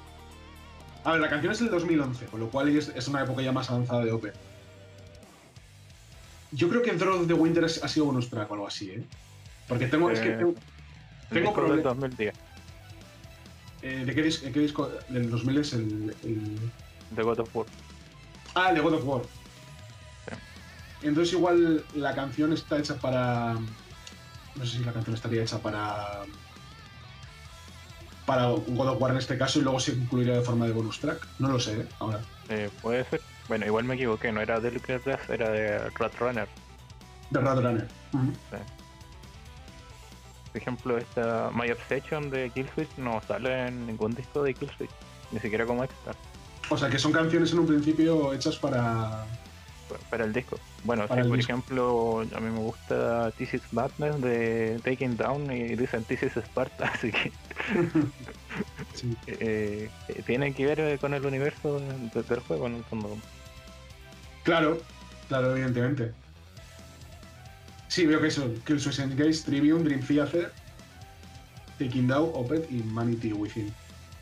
Y hay un bonus en una de, de, de Turtlenecks de, en la edición Ultimate. Pero esto sale con el God of War 3. Yo decir que no conozco los grupos ni Taking Down ni Manity Within, el resto sí, pero pues me puedes decir, eh, ok, Boomer en este caso también, porque lo sé, claro, evidentemente. Yo los conocí con el disco y creo ah, que sí. No sé si los dos ya no existen.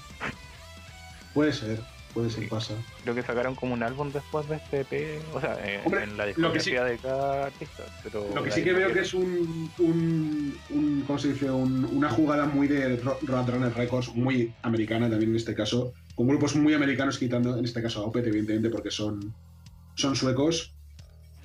Pero sí, digamos, van muy en ese, Es también muy la filosofía de Runner Records, Roadrunner Records. Aunque era Nuclear Olas, la verdad es que lo, ha absorbido bastante también todo ese rollo. Sí, ¿no? Por ejemplo, acá el único sello de Metal que hay es Nuclear. Para las bandas de acá. Y es una pasada lo poser que se ha vuelto Nuclear Olas. También. En cuanto, a videoclips, estética, es ultra poser. O sea, lo de. es. Porque, a ver, porque los grupos que me gustan siguen fichando y demás, pero odio Nuclear Blast en ese sentido, ¿no? En el sentido de, de lo que se ha convertido ahora. Bueno, es Es, es, el. Eh, siempre se dice mucho, o sea, se dice mucho que toda esta corriente de metal moderno de ahora eh, parte un poco de. Pues con, cuando Alisa White entra a Chenemy, ¿no? Con este, con este pelo azul y demás, ese. ese poserismo absoluto, ¿sabes? O sea. No sé, y Nuclear Blast a día de hoy es muy eso, es Alisa White. Es, no sé, es casi una marca ya sola. Me cae muy mal esa mujer, ¿eh? por cierto, no, no la soporto. Sí, ¿no? Eh, parte de, en el fondo, de venderse en este negocio, expresan mucho de eso, que muchas veces opaca en realidad a lo, musical. Sí, sí, a, ver, yo lo puedo entender porque como empresa tienes que cazar a los chavales, en este caso. Y a los chavales pues les va a entrar por los ojos eso. Es normal tanto a los chicos como a las chicas, ¿no? Porque igual los chicos quieren, les gusta Lisa Wildwood como mujer y las chicas quieren ser como ella. O sea que es un poquito ese rollo. Pero me parece un, me parece un poserismo absoluto. Sí, que incluso a veces, bueno, ahora no se me viene a la cabeza demasiado, pero hay videojuegos que mm, igual parten como esa idea de más comercial que de entender un poco como esta identidad que devienen de los subgéneros del metal. Totalmente cierto, sí, sí, sí. El juego que realmente coge las, para mí, ¿eh? que coge de los modernos, coge la estética del metal. Y no hablo de Brutal Legend en este caso, porque eso sería eh, ¿no? Eh, lo más tópico. Sería el, el Slane, Back, to, Back, from Hell, ¿no? de, este, de la misma gente de, de Valfaris porque es el estilo de metal totalmente. No te voy a decir más puro porque yo no creo en esa chorrada del true metal, ¿vale? Me parece una gilipollez absoluta. Pero sí que es el, o sea, lo que es el metal, vamos a decir. Lo que es el metal en un sentido romántico de la palabra hablando, es, es, Lane, ¿no? Eh, primero porque tiene la banda sonora de Poor Victor Bryan, que es uno de los ex integrantes del Dick Frost, con lo cual estamos hablando de un grupo muy, muy importante, ¿no? Eh, junto a Venom, pioneros del black metal, en este caso. Y luego esa estética, ¿no? De, un tío cachas, ¿no? Con espada, matando demonios en un mundo mm, entre gótico y medieval. me parece que es lo que mm, representa realmente esa idea romantizada del metal, tal vez, que también se representaba en los cómics un poquito, ¿no? En, los 80. Y creo que es el juego que para mí más, o sea, mejor ha representado el género sin duda es muy, muy de ese tiempo.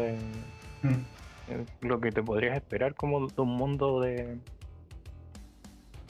del metal más heavy, Claro, porque es que porque el metal tiene que ser heavy, joder, ¿sabes? Entonces ese juego es heavy. Heavy. Ahí está la diferencia, heavy, tienes que ser heavy. Ese juego no es metalero, es heavy, ¿sabes? El, el Slane es un juego heavy, ¿sabes? Totalmente además. Bueno, el Verfares igual va bastante. Bueno, también, también. Maravilloso, sí, sí. Hasta con, el agente Headbanging cuando. Sí, para... nerva. Tributa a los dioses, ¿no? Como así, es que hacerlo ahí. Es un juego. Es, aquí se dice pacazo. Eso, pacazo es en Paco, de pacazo. Es como el heavy que se ha quedado estancado, ¿no? En, en, eso. El heavy pesado, ¿no? El heavy además ya cincuentón. De, ah, esto, el resto es una mierda, todo lo que sale, ¿no? Entonces es el juego pacazo, por excelencia. Ah, claro. ya no hay bandas buenas. Ya no hay bandas buenas, no sé como antes. Eso es totalmente mentira, porque hay bandas nuevas que son acojonantes. Como por ejemplo, de, vamos a decir, un metal un poco más moderno, una banda que me parece impresionante es eh, Animals as, Leaders, por ejemplo. Es una banda muy moderna en el sentido de, la palabra. es que me parecen increíbles como, como tocan. Bueno, a mí me, ha sorprendido, aunque igual son como bastante comerciales, medio pop. Eh, Ghost siempre. Pero Ghost son muy buenos, ¿eh? Ghost, El tema de Ghost es que. Pero es una, Ghost es una declaración de intenciones. Es decir, Ghost, Ghost o sea, Tobias, ¿cómo se llama el apellido? Eh, Tobias Forg, creo que se llamaba. No, algo así. El tipo quiere ser comercial y de hecho la, la estrategia de, de, Ghost me recuerda mucho a lo que era Marilyn Manson en los 90. Bueno, finales, finales de los 90, se parece muchísimo. Es porque Marilyn Manson también es ultra o mejor dicho, fue ultra comercial en, en, finales de los 90, principios de los 2000. Con Ghost yo creo que es repetir lo mismo. Es que la música, la música es que es pop rock, al fin y al cabo. Me encanta, ¿eh? me parece que es muy bueno lo que hace, ¿sabes? El, tipo. Pero es una declaración de, de, sí, de ser comercial, por supuesto. Sin ninguna duda, además. Se, nota el pop, de, hay harto cover de banda como de pop de los 80. Sí, Sí, sí, sí, sí. Missionary Man, por ejemplo. Por ejemplo, sí, sí. No, y el tipo, qué decir, pero el tipo es, es coherente con lo que hace, porque él sabe que está haciendo algo comercial. Es decir, no, no esconde, ¿no? En ningún momento su, su intencionalidad. Que es la de ganar así, Grammys, ¿no? Por así decirlo, y la de, la de ser popular en la televisión. Claro, y también eh, o sea, parte de esta idea del satanismo también, como de, de venderse esa... Sí, del, satanismo, eso, del satanismo pop, ¿no? Como, como el de Anton LaVey, ¿no? es, bueno, el satanismo sí me parece una gilipollez, así lo digo. Eh, sí, me ha parecido una, una gilipollez bastante hollywoodiense en este caso, ¿no? Pues como lo que era la iglesia de, Satán, ¿no? De, de, Anton Sandor LaVey. Entonces yo creo que yo creo que ni él eh, es, es, satánico ni nada. Yo creo que lo utiliza para vender simplemente que goce en el fondo todo un producto, mm. o sea, de, una imagen, de, una de un lore también, que se, cuenta esta historia cuando va cambiando de personajes. Sí, de un antipapa. La banda, claro, los, apóstoles, o sea, con figuras alquímicas. Sí, sí, sí, sí, sí, es como, sí, es como, sí, lo que es, es el satanismo pop, por así decirlo. De todas formas, fíjate, Marilyn Manson, en cambio, igual yo creo que era más crítico con la sociedad en sus letras. O sea, así como Pop, o sea, como Ghost es más fiesta, más kiss, ¿no? En este caso es muy kiss el, rollo, ¿no? De, de, diversión absoluta, ¿no? Marilyn Manson, que a mí nunca me ha gustado, de decirlo, Marilyn Manson como, como artista, no, no, no, no le trago, ¿vale? O sea, le tengo mucha manía. Como artista, ¿eh? Porque luego como persona me parece alguien muy coherente y bastante inteligente además. Em, creo que aparte de provocación, porque sí le gustaba la provocación y, la hacía, pero sí que su, su, universo estaba más, era una sátira más, sobre todo a América en este caso, ¿no? Era como una... más protesta, por así decirlo, su, música, a lo que es la sociedad y demás. Ghost, en cambio, yo creo que es más fiesta por fiesta. Pero bueno, está bien, ¿sabes? Ambas, ambas cosas. Y bueno, ya eh, tú lo mencionaste. Igual, obviamente, eh, hay muchos factores en este título, pero el Brutal Legend. y también me hace recordar el, Vikings el Battle for Asgard. No uh, qué, bueno es, ese juego. Y muy, y muy, olvidado además, ¿eh? Ese, el... Sí, pasó eh, bastante desapercibido. Eh, Sega lo regalado un par de veces en PC. Yo lo tengo por eso. Y es un título que deberían jugar. Eh, en fondo se parecen, creo que los dos tienes como esta mecánica de controlar un poco a, este ejército. Sí. Dirigir, bueno, en este caso, en el otro manejas como en Brutal Legend a los Thrashers. Sí, sí, eso es. Más que nada, y obviamente un personaje basado directamente en Jack Black. Eh, sí, es Jack Black, eso es. aquí, en España, aquí, en España, lo dobló un, un actor que bueno, lo que es el un poco de Quartz igual tenemos mucha manía que Santiago Segura, ¿no? Y eso hizo que no me comprase el juego en su momento. el Torrente. Sí. Torrente, sí. Es un, es un ser bastante odioso. no, solamente el personaje de Torrente, sino el, también el director y el actor como tal. Sí, no sé. Conozco su, fama. Pero, o sea, igual a lo que iba, eh, más allá del doblaje, es con la bueno, la, el modelado del personaje también, pues, es como tiene las expresiones. Ah, no, no, es, es Jack Black totalmente el personaje. Sí. es él directamente, vamos. Bueno, y muy Double Fine igual. Sí, sí, sí. En este toque de que en el fondo es toda una oda al heavy más que nada, porque no. Y más clásico. Sí, mira también este juego, ¿cómo es el, del motero? Em, ay, ¿cómo se llama? Full Throttle, puede ser, algo así. Full Throttle, sí. Ah, ahora fin de mes va a estar en Game Pass. Ah, sí. Es bastante heavy. bueno, con varias aventuras de clásicas de. Pues eran de Lucas Art, no sé. Cierto, eso es, que están metiendo en el, en el pass, es verdad. Sí, Full Throttle. Fandango. Y el personaje me recuerda bastante a no sé si has jugado al juego este de, de Suda 51 que se llama. ¿Cómo era? Shadow of the Damned, algo así podía ser. Que el personaje también era, una especie de Dante, también muy metalero, así con, con, la moto y demás. De hecho, tienes que ir al infierno a rescatar a tu novia porque la ha secuestrado Satán. Es una gilipollas. O sea, historias de Suda 51, ya sabemos todos cómo son de, de absurdas, ¿no? como Su, Dante Inferno. Eso es. Sí, sí, sí, sí, algo, así. Bueno, podría jugarlo el, en noviembre, cuando EA Play se, integre al Game Pass. Ah, claro. Yo tuve EA Play y el juego estaba. O sea, el... no está mal, ¿eh? No está mal el juego. Y a mí, bueno, me interesa bastante. Eh, o sea, me llaman la atención los juegos de Suda, en realidad. Cuando, desde que jugué No More Heroes. Obvio que tiene como esta. Es medio pejillero y todos esos temas, pero. A ver, No More Heroes es, es un juego que se ríe de lo otaku. Pero es gracioso porque está, está es, decir, su público es muy otaku también, pero a la vez se ríe De, todo eso. Es decir, Suda 51 lo que hace es satirizar, ¿no? Un poquito eh, muchas cosas. Las satiriza, pero luego las compra esa gente, ¿no? o están dirigidas para, ese público. Es un cabrón, se sabe vender de puta madre, tío. ¿eh? O sea. Yo creo que juega casi todo lo que ha hecho. Creo que me falta por jugar no sé, pero creo, que juega todo lo de Suda 51. Killer Death. Ese me gustó mucho, el Killer Death, fíjate. Mm. Me pareció un No More Heroes, pero sin Travis. O sea, el, juego. O sea, totalmente un No More Heroes, me pareció. Sí, yo le tengo en PC, pero no, no lo he jugado todavía. Está muy, está muy chulo. Lo que es que ahora sacó un free to play también. Let It Die, ¿puede ser? Sí, que, en la banda sonora está Anthrax, entre, entre otros.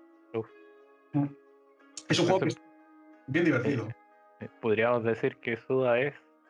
Se, liga el metal o no. Le gusta, le gusta el rock and roll, vamos a decirlo, de alguna forma. Le gusta. Sí, por bueno, Lollipop Chainsaw también tiene canciones de Children of Bodom, Mark Enemy, Dark No, Dark Tranquility no. ¿De quién más? Pero tiene un montón de, canciones de, grupos así, de death metal melódico y cosas así. Yo creo que le gusta también el, metal. Claro, es como entre hard y un metal eh, no tan hmm. o sea, pesado sí a veces, pero eh, yo creo que va más como la actitud que intenta, a la que intenta ligar sus productos. Sí, sí, sí, sí, estoy de acuerdo. Un poco esa irreverencia que igual es algo que se, se liga bastante con el, género. el metalero es como irreverente. Sí, irreverente, transgresor, exactamente. Mm. Hmm, sí, sí, puede ser. Puede ser, sí, sí, que, también. Pero sí, vamos, yo también se lo, se lo adjudicaría. a, a Suda 51, sin duda.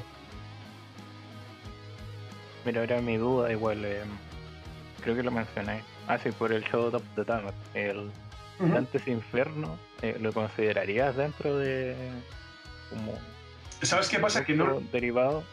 No lo como es gore, pero no lo he jugado, pero el- la estética, de, y he visto vídeos y tal, sí que es muy de disco de death metal, totalmente. O sea, tú puedes sacar un disco de death metal con la portada de Dantes Inferno sin problema. O sea, y, y le pega, le pega. También hay que decir que esa estética de las portadas, ¿no? De, de los grupos de metal también van muy, muy de la mano con, con las portadas muchas veces de los videojuegos.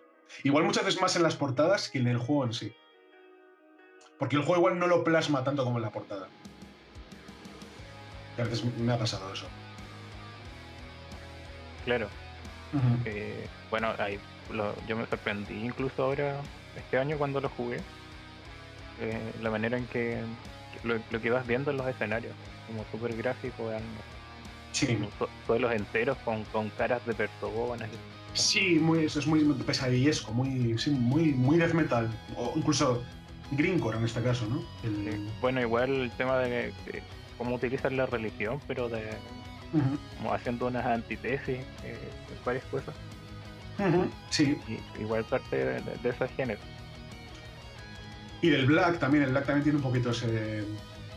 ese. vamos a decir, ese tono antirreligioso, ¿no? Ese tono anticristiano en este caso.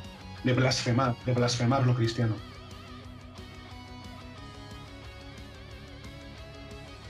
Blasfemar lo cristiano y, y enaltecer un poco lo pagano, ¿no? En este caso, en el, en el Black. Pero como retomar lo, lo- lo anterior, en el fondo, a, la imposición de eso, y la- las ritualidades también. Sí, claro. Sí, sí. Bueno, otro juego que se me viene a la cabeza que yo creo que está muy emparentado con el metal es Skyrim. Claro, como Con el power metal en este caso, yo diría. sí, Mm. Con gritar Fus Roda. Es muy. Y también empezaron a salir mucho, mucho artista, entre comillas, de YouTube, ¿no? Haciendo covers de, de Skyrim y tal, que qué pesados en la época. Era Como acabé de la canción de Skyrim hasta los cojones, sinceramente. ¿eh? Bueno, cuando busco como cover de videojuegos, es como Sí. que, o sea, la mayoría de artistas eh, recurren a los mismos juegos. eh, Siempre, siempre, siempre. Temas de Mario, de Zelda, Mega Man. siempre, eh, tío. Sí. Bueno, Mega Man de también. ves como sí. un tema ahí, Skyrim. Sí. De Mega Man ta- Yo digo que Mega Man también está muy asociado al rock y al metal en este caso. Bueno, ya eh, Rockman, roll, rock and roll. Sí, lo que pasa es que bueno, lo tuvieron que cambiar, ¿no? Aquí por tema de derechos, pero, pero sí, sí, claro. es- Y la música también, la música es muy, también muy rockera. Sí, bueno, y varios personajes asociados a, a términos musicales. y, Exacto. Más- es súper rockero. Es como Eso- que eso más en la conozco saga- más la música que los juegos. Ya, normal. Eso es más en la saga en la saga X está más acentuado el tema de es- esa que dices tú. Sí, ¿Qué pasó? empieza a ser como la saga X, igual al ser como, entre comillas, la versión más madura, eh, Sí. igual se acerca más al metal. Yo siempre lo he visto como Dragon Ball y Dragon Ball Z, ¿vale? Mega Man y Mega Man X. Es lo mismo, escoger una saga y hacerla más adulta y más madura y más sangrienta y todo lo que quieran. Sí, básicamente. Mm, Pero sí. No, no, no le había pensado en realidad. Mm. Una buena acotación al tema. Siempre me da esa, sensación cuando, cuando lo comparado. Pero en estética quizás no necesariamente No. tanto, pero eh, la concepto- de, Concepto, sí, sí. de las composiciones. Un poco lo que es el shonen, ¿no? Del, del manga anime, en este caso. El shonen, pero ya el shonen ya de otro nivel. Pues como pasa con Dragon Ball y Dragon Ball Z, lo que pasa de ser un shonen a ser un mega shonen en este caso, o el shonen, por así decirlo, ¿no? Eh, lo que es Dragon Ball. Dragon Ball. Z.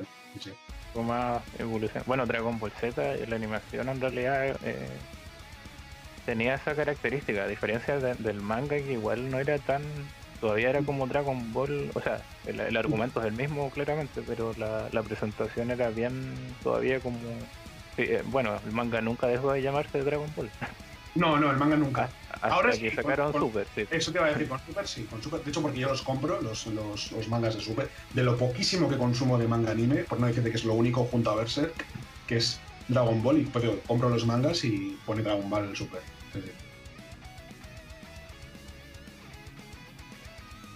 Bueno, hablando de base, Dark Souls, ¿tú crees que también estaría ligado a los, al, al metal en este caso? Esa era mi, mi duda de que eh, in- intento ver cómo lo clasifico, porque Para mí es Doom Metal. es, es- es fantasía oscura básicamente. Para mí es Candlemas, o sea, grupos como Candlemas y o Rune Magic, es, es yo lo que veo en, en Dark Souls. Pero, o sea, igual no, no manejo tanto algunos géneros, pero yo diría que, que- que sí, o sea, lo que tú mencionas, que al final también bebe un poco de, de eso. Pero igual la, la música bebe de, de- de lo que era la fantasía oscura, hay como eh, temáticas que dan origen a géneros de metal y las mismas raíces en el fondo a, a videojuegos que se pueden Bueno, de hecho- entender perfectamente. Han salido grupos que, su- que sus letras son de Dark Souls y Bloodborne en la actualidad. Mm, El grupo Artorias del Greencore, que es cojonudo. Eh, hay un grupo, in- no sé si son ingleses o. No recuerdo dónde son ahora. Que hacen un death metal muy clásico, ¿vale? Muy, muy old school. Que también toda su cosmología está basada en Bloodborne y en, y en Dark Souls. Mold Tom, o, o Tom Mold, o así se llama el grupo. Son cojonudos también. Y hay una, pero es que hay una corriente importante, ¿eh? En lo que es el metal extremo en este caso, y sobre todo de grupos de Bandcamp, por decirlo de alguna forma eh, ha salido mucho, muchos grupos de, de Black, de, Death, de, de Greencore, basados en, en Dark Souls. Con lo cual aquí volve- volvemos a hablar de lo del principio, ¿no? de que todo, se- todo está como muy de la mano ¿no? en este caso. toda esta evolución en paralelo de, de ambas industrias en el fondo, movimientos. Sí, Yo- igual se me venía a la mente, bueno, no, no es tan metalero que es más neoclásico, eh, una banda que se llama Descendants of Eldrick, ujú, obviamente basado en Dragon Quest, claro. que Sí. hacen covers pero también temas originales. eh, Sí, de esos bandas medio, medio eh, medieval, más purista como eh, ¿Cómo se llama esta banda de. de. Malstein? ¿Era Eh, Alcatraz, No, no. eh, algo de Night. de Malstein, muy Malstein. Nightfall. Ah, mm, Night Mal- no, no caigo ahora, fíjate. Malstein. Eh, que tiene una banda como que intenta reproducir lo que sería originalmente la música medieval. Con- Ah, eh, Ri- Richie Blackmore, dices tú. Ah, no, ese era Blackmore eh, Sí, sí, Nightfall. Black, Black- Blackmore Nights, los que canta su mujer. Sí, sí. Ese, me, me confundo. Sí, a eso me recuerda un poco un poco más eléctrico, obviamente, de Sanders of Edric. también hay un grupo que es de Zelda, toda la temática. Vi el otro día. Sabía una especie de espada maestra y todas las letras. eh, Master Sword, no sé qué, Firule. Todo, todo así. Sí, hay. de, sí. de Mega Man está de Protoman. De- Exactamente, eso te iba a decir. Esos también están. Lo que sé suelen ser grupos, por lo general, muy. Me gustan muy underground, o sea, es muy de eso, de Bandcamp, ¿sabes? De que te los encuentras ahí Sí. por Bandcamp y tal. Y que me, me- pululan básicamente ahí. me encanta esa escena, ¿eh? La escena pequeñita, bueno, pequeñita, que es muy grande si lo piensas porque hay muchos grupos, pero la escena, vamos a decir, underground de Bandcamp me flipa, porque encuentras auténticas joyas. Sí, yo visitaba harto. Yo, eh, yo no paro de, de visitarlo. Sí, sí. Bueno, ahora yo me encuentro cosas de en Spotify, pero Ah. cosas media under, entre comillas. Obviamente los artistas ahora es más fácil que publiquen en, en Spotify, pero Sí, no pueden publicar todo. Sí, ya hay artistas que sigo en otras partes y veo que no tienen todos los discos, por ejemplo, y obviamente Pasa, hay un pasa. tema de, de derechos. sí, eso pasa en algunos. En algunos artistas, sí. En algunas plataformas, ¿no? Que eso, igual de repente tienes tres discos y joder, se faltan cuatro. Es lo que hay.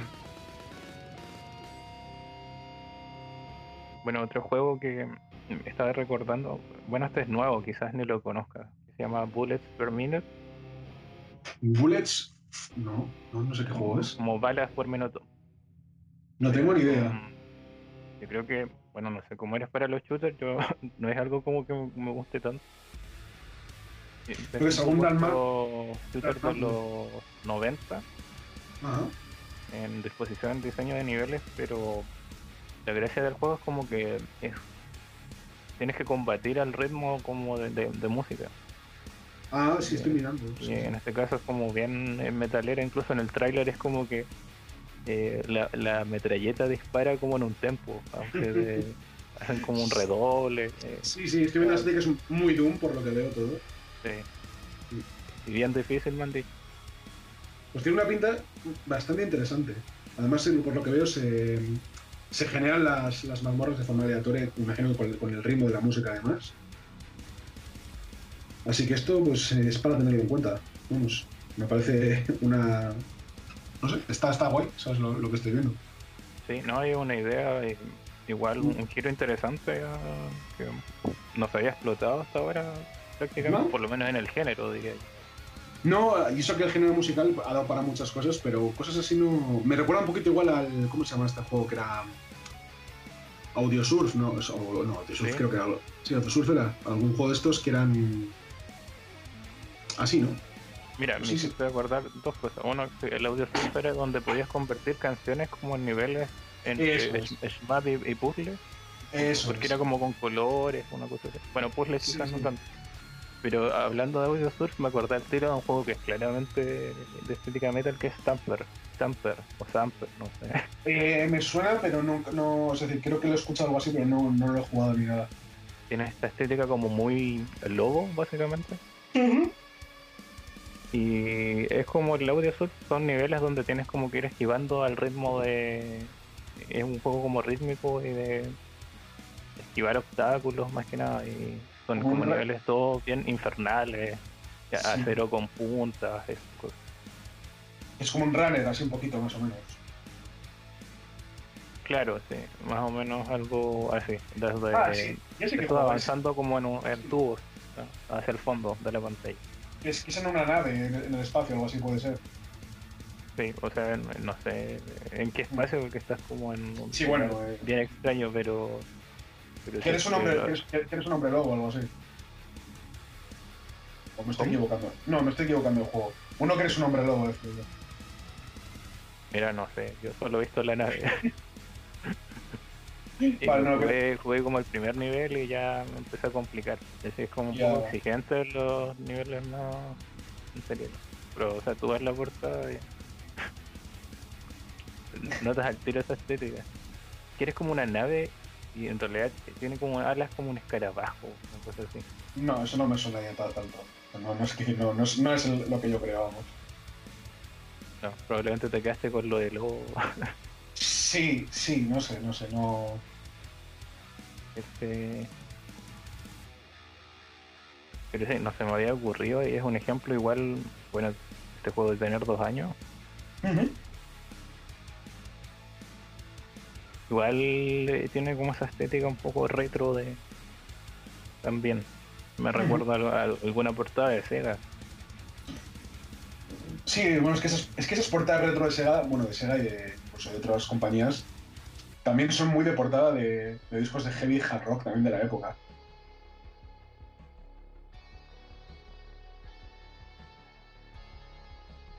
Thumper, no, no sé qué juego es este, para que lo vea en la foto que me has enviado. Sí, o sea, no sé si. Yo, por lo que sé, igual tuvo como cierta fama. Aunque igual sigo a gente un poco que juega cosas como muy de nicho a veces. Ya, puede ser también. ¿eh? Y claro, uno como que está esa percepción de según la gente que sigue es como que tiende a pensar que el mundo es de una forma y después te das cuenta de cosas de redes sociales también. también, también.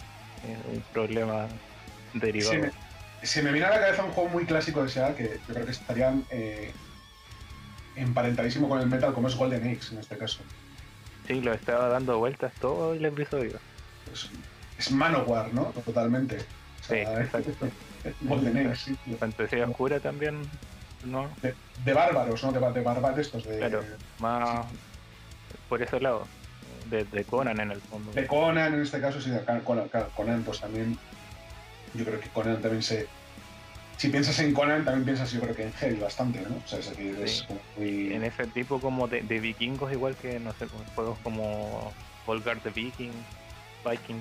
Qué bueno es Volgar de Viking, pero, pero juegazo además, me encanta. Y, hay otro que tengo que. Oh, este, Teeny, Warrior. algo de Blade, Insanity Blade. Ah, Insanity Blade, ese es otro, pero Teeny Warrior que también es similar a. a, buenísimo, también. Y de pasadita, Odalus. Ah, oh, qué bueno también Odalus. Buenísimo, de, los brasileros. Joy Masher. Me encantó. Bueno, me encantó. Los, tres juegos que tienen. Bueno, son como un poco meta, ¿eh? Sí, el Blazing Chrome también es muy meta, a la que lo pienso. Porque eh, no deja de ser contra y contra, también la saga contra es muy heavy también en este caso. Mira, ahí salieron varios de, de golpe. Sí, sí. Sí, bueno, porque al fin y al cabo sus tres juegos son homenajes a, a Ninja Gaiden, a Castlevania y a, Contra en este caso, ¿no? O sea, es un poquito de... Sí, Contra y Metal Slug. Bueno, Ninja Gaiden también creo que es un juego bastante metal, ¿sabes? Dentro de su... De hecho, hasta la banda sonora. No, los temas que tienen los originales, por lo menos, son. Y en el 3, en el 3 de la, del, de la, vamos a decir, de la, del reboot, por así decirlo, también hay bastante guitarra. Hay muchísimo guitarrero, muchísimo. Bueno, el Team Ninja, al Team Ninja les gusta meter mucho guitarrero, porque miran Irule Warriors, por ejemplo, la de, la, de, la de metaleo que hay en ese juego. Es una pasada. Sí, tienes razón, haciendo como un recuerdo. Bueno, igual me acuerdo que el. ¿Cómo es que se llama el creador de Ninja Gaiden? El, sí, el tipo este de gafas así pero largo. Eh, el, que se, bueno, el que, el que no sé si se marchó o le echaron, el que, el que luego echaron. Sí. no debía, no, debía y, ser. Itagaki, el tío era totalmente heavy también. Se lo ve, pelo largo, gafas, cuero. Sí, sí, sí, sí, es heavy de, de estampa. Sí, es muy, muy, boomer también, ¿eh? El, ah, sí. Sí, también. Heavy metal y, y, y, chicas semidesnudas, es lo que le gustaba ¿no? en, los juegos. Un rockstar, básicamente. un, un, rockstar, o sea, totalmente. Bueno, Death or Alive también tiene. Bueno, Death or Alive no deja de ser parte del universo Ninja Gaiden, es el mismo, al fin y al cabo. Eh, también es bastante. Bueno, no me gusta mucho lo que, lo que ha derivado, ¿vale? Con, los años de Zora Life. Me parece que es bastante fanservice para poner trajecitos a, las chicas. Pero en inicio también es una saga que yo creo que también recuerda bastante al, tema del heavy metal en escenarios, en personajes y en todo. Tina, En, ciertas ideas de igual de, su mundo. Bueno, el mismo mundo de Ninja Gaiden. claro. Es que es, el, es que es el mismo universo. Tina, por ejemplo, el personaje Tina es como una metalera, al fin y al cabo, así. Un poquito, ¿no? La típica chica metalera, así un poco, más o menos. Entonces, tiene un poquito ese. ese rollo. Mira, y el último que tengo anotado es The Binding, The Binding of Isaac. No, no, o sea, al famosísimo no lo he jugado, pero no, no lo. Fíjate que ese juego no lo, no lo emparentaba tanto con con el género. Bueno, cuando. Eh, ah, mira. Es que, no lo he jugado. No, no, sé, es que ah, una aclaración. El de Binding of Isaac original, el que se, era de Flash y todo, por la expansión, ¿Sí? Eh, tiene una banda sonora distinta, completamente distinta a la, la versión que publicó Nicalis después. La Rebirth, Afterbirth, Afterbirth Plus y ahora eh, Repetence, no sé, Arrepentimiento, algo así, que va a salir que se supone que ahora sí va a ser, eh, bueno, Matt Miller impuso el último, último, último DLC, porque ah, tres veces ha dicho lo mismo. Pero sí, el, bueno, la banda nueva, la banda sonora no es más metalera, pero yo igual partía desde como han ido evolucionando los escenarios, igual como relacionar no tanto a lo demoníaco, tiene como de estas bandas más Pentagram, por ejemplo, tiene mucho de sí, sí, sí. Los, los, enemigos, los jefes finales. Eh, Con el Baphomet hay un poquito, ¿no? Y además la imagen del Baphomet y los demonios y todo eso. Claro, del Lamp, el jefe, eh, la, cabra con cuernos. Sí. Y bueno, está Loki, están los jinetes del apocalipsis, eh, los pecados capitales. sí. Y bueno, igual como tiene una cantidad infinita de referencias a la cultura eh, popular a través de los trinkets, que son los, avalorios como Hay objetos como pasivos que puedes ocupar, que es como la, garra de tal cosa, o después los activos. Eh, ya deben ser más de mil, dos mil, hay desde una Game Boy hasta no sé, una aspiradora, una tijera, algo que te corta la cabeza y puedes. Eso me recuerda, me recuerda un poco al.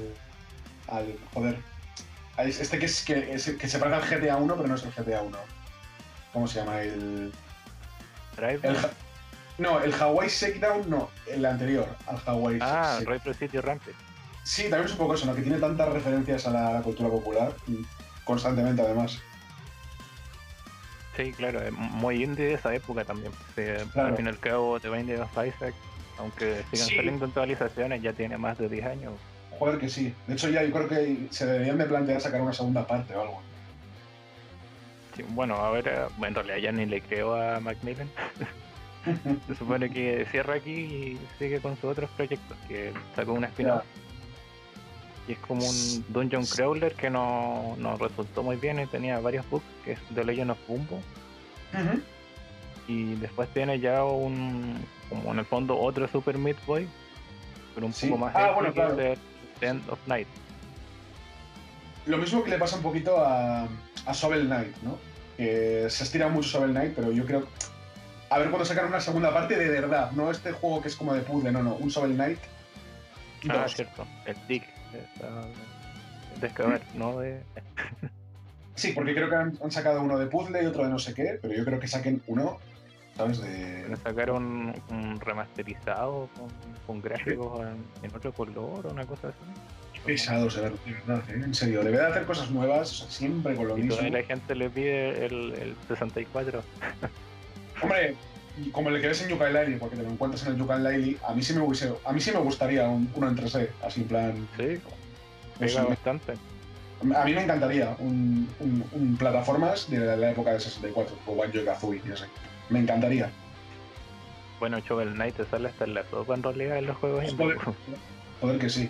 Es un, bueno, sale hasta en Smash Bros, que es un personaje que ha el juego es muy bueno, ¿eh? el juego de Shovel Knight es muy, muy, muy buen juego. De todas maneras, yo solamente he jugado al, al, original sin DLCs, ¿eh? solamente a lo que es el. Yo este año eh, rematé los últimos dos DLCs, porque yo lo jugué el primero mm. y el Plague of Shadows. Sí. Es la expansión que me gustó en su tiempo y ahora jugué los otros dos. Y el cuarto es como un Wario Land, pero un poco flojo. Además que lo de las cartas se vuelve un poco pesado. Bueno, ese lo terminé en Steam, ahora que me acuerdo. Ah, el otro, el Spectre of Torment, es como un Castlevania, es bastante bueno, es bien corto, como dos horas. O sea que son como, como continuaciones, entre comillas, pero dentro del, mismo juego, ¿no? Algo así. Son como, claro, es como el, son como precuelas a, la historia generalmente, para ver cómo los estos villanos terminan con la, con la hechicera. Sí, yo ya digo, yo jugué al original en Wii U, cuando salió en la Wii U, fíjate, hace ya. encima me lo descargué de, salida. Y me lo pasé y un par de veces y tal, pero no, no, no jugué nunca a las, a las DLCs, vamos. Bueno, lo bueno de, eso, bueno, originalmente es que, claro, yo lo compré en Steam igual, no sé. Claro. Más o menos cuando salió y como las actualizaciones eran gratuitas y tenías el juego original, al final tuve todo. Claro, no, no, está claro, claro, porque en Wii U al final es una consola que nace muerta, pues fíjate tú. bueno, que el Soul Knight también hablando un poco de metal sería muy power metal, ¿eh? el rollo que lleva el juego. Muy power metal, pero en el, en el estilo de Nano War of Steel, grupos así de, de cachondeo. O, ¿cómo se llaman estos que, que son escoceses? Em, que también así son, así son power metal, pero con muchos teclas, sintetizadores y tal. Ay, no recuerdo el nombre ahora. Glory, Hammer. Es muy, ah, es muy, muy ese rollo de grupos. De, de, Power Metal, un poco de cachondeo. Bueno, incluso está Dragon Force, ¿no? Tiene un poquito ese, ese, humor de videojuego, incluso. Sí, no, y bueno, Shovel Knight tampoco no es como tan eh, ni, serio, digamos, en, en su propuesta.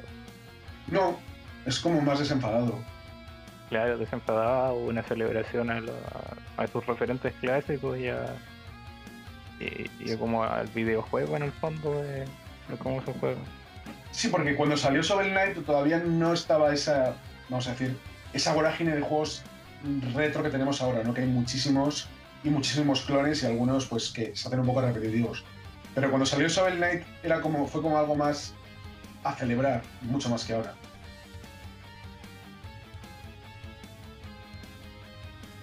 Bueno, eh, no sé si queda algún título, probablemente queden sobre los que hablar. Títulos. Sí, que se te ocurran. No, se me viene a la cabeza, pero seguro que nos estamos dejando unos cuantos. Eh, hay un juego que se llama Blacktron, algo así, de Super Nintendo. Blackthorn, sí. Sí, que el personaje era como una especie de heavy con una, una metralleta, también así. Sí, tiene razón, eh, un juego de Blizzard. Bueno, en ese De tiempo no se llamaban Blizzard. Bueno, es que Blizzard, Blizzard la compañía también siempre, siempre está muy, ¿cómo se dice? Muy... Muy ligada al metal, en este caso. De hecho, creo que se hizo hace unos años un concierto en el que estaban Megadeth y no sé quién más. Me suena, ¿eh? Eh, Algo de Blizzard. Puede ser. Bueno, tienen como ya con el Rock and Roll Racing también. Claro. Y luego, Sí. por ejemplo, en el Sacred 2 vas a un concierto de Blind Guardian. Y de hecho hicieron una canción para el juego, no sé si sabías esto. Y en Pero el la canción, sí, lo del concierto, ¿no? Y tengo Sí, el secret y oh, en el- debería volver a ese juego. en el juego sale, hay, hay un momento en el que vas a verles y salen tocando en un, conci- en un- en un concierto. Cosa que luego también creo que hicieron en el World of Warcraft, pero con, los con un grupo ficticio de sus personajes o algo así. Es que no tengo ni idea de, de eso, sí. Pero algo bien. No, yo tampoco manejo tanto. Mm. Diablo también podría ser un juego también muy. Es decir, yo recuerdo que cuando salió el Diablo 1, los heavies, vamos a decir, los que eran un poco mayores que yo, jugaban a Diablo. Me acuerdo, era como un juego muy para los heavies, el, el Diablo, el 1, ¿eh? te estoy diciendo en este caso. Claro, cuando en esa búsqueda constante como por eh, productos de ese tipo ahí más, eh, no sé si prohibidos, más mal. Porque encima Blizzard ahora la estética ya no es como antes, no sé. De hecho, es muy, es para mi gusto es demasiado cartoon la estética Sí. de, de Blizzard. No me gusta nada. Está como muy inspirada en Warhammer, en el, en- en el universo de Warhammer Fantasy sobre todo, pero, pero más cartoon todavía. Y de hecho cuando salió World of Warcraft, no me, o sea, bueno, o mismamente el Warcraft 3, a mí no me gustaba ya la estética, porque me parecía que, no sé, no sé, choca bastante con el 2, por ejemplo, lo que era Warcraft 2. y joder que sí, sí, sí. era bien oscuro lo que veías en pantalla. Sí, pues como, como Diablo 1 y 2, lo mismo. O Space, o StarCraft en este caso. También. Mira, yo creo que StarCraft ahí no, han, no lo han tocado. Es decir, StarCraft 2 seguía siendo un juego serio. Claro. Igual es como su saga menos explotada, Sí, entre comillas. Pero le ha luego por- costado harto hacer algo con, con StarCraft. Bueno, Claro. más allá de ese shooter eh, cancelado. Sí. Es que seguramente ese shooter cancelado, o sea, muchas ideas son, o sea, Overwatch, son muchas ideas vienen de ahí. Tengo la corazonada de ello, ¿eh? de que Overwatch ha cogido muchas cosas de ese shooter. Probablemente, bueno, igual de otro juego que iba a ser una especie de Diablo, Project Titan, que Sí, sí, re- sí. reciclaron mucho en Overwatch. Sí, sí, totalmente. Mira, Overwatch no me disgusta la, ¿cómo se dice? La estética que tiene, porque no es tan, o sea, a ver, es muy cartoon, pero no tanto como, como World of Warcraft. O por lo menos a mí me da esa sensación, que no es tan, no sé. Claro. Es que es como, entre comillas, realista en, en las dimensiones, pero las Sí. animaciones son como lo, lo cartoon en realidad. Y, y Es como una especie- la- cierta estética. Lo que se le llama amerimanga, ¿no? Un poco entre, entre manga y cómic Ah, americano. Un poquito el, el estilo. Hmm. Bueno, que hablando de Merimanga, otro juego que también igual podríamos. Bueno, o, o saga, en este caso, que podíamos eh, em, meterla de- dentro de esta comparativa, sería Darksiders, un poquito también. También. Sí, También tiene esa estética muy metal. Madureira.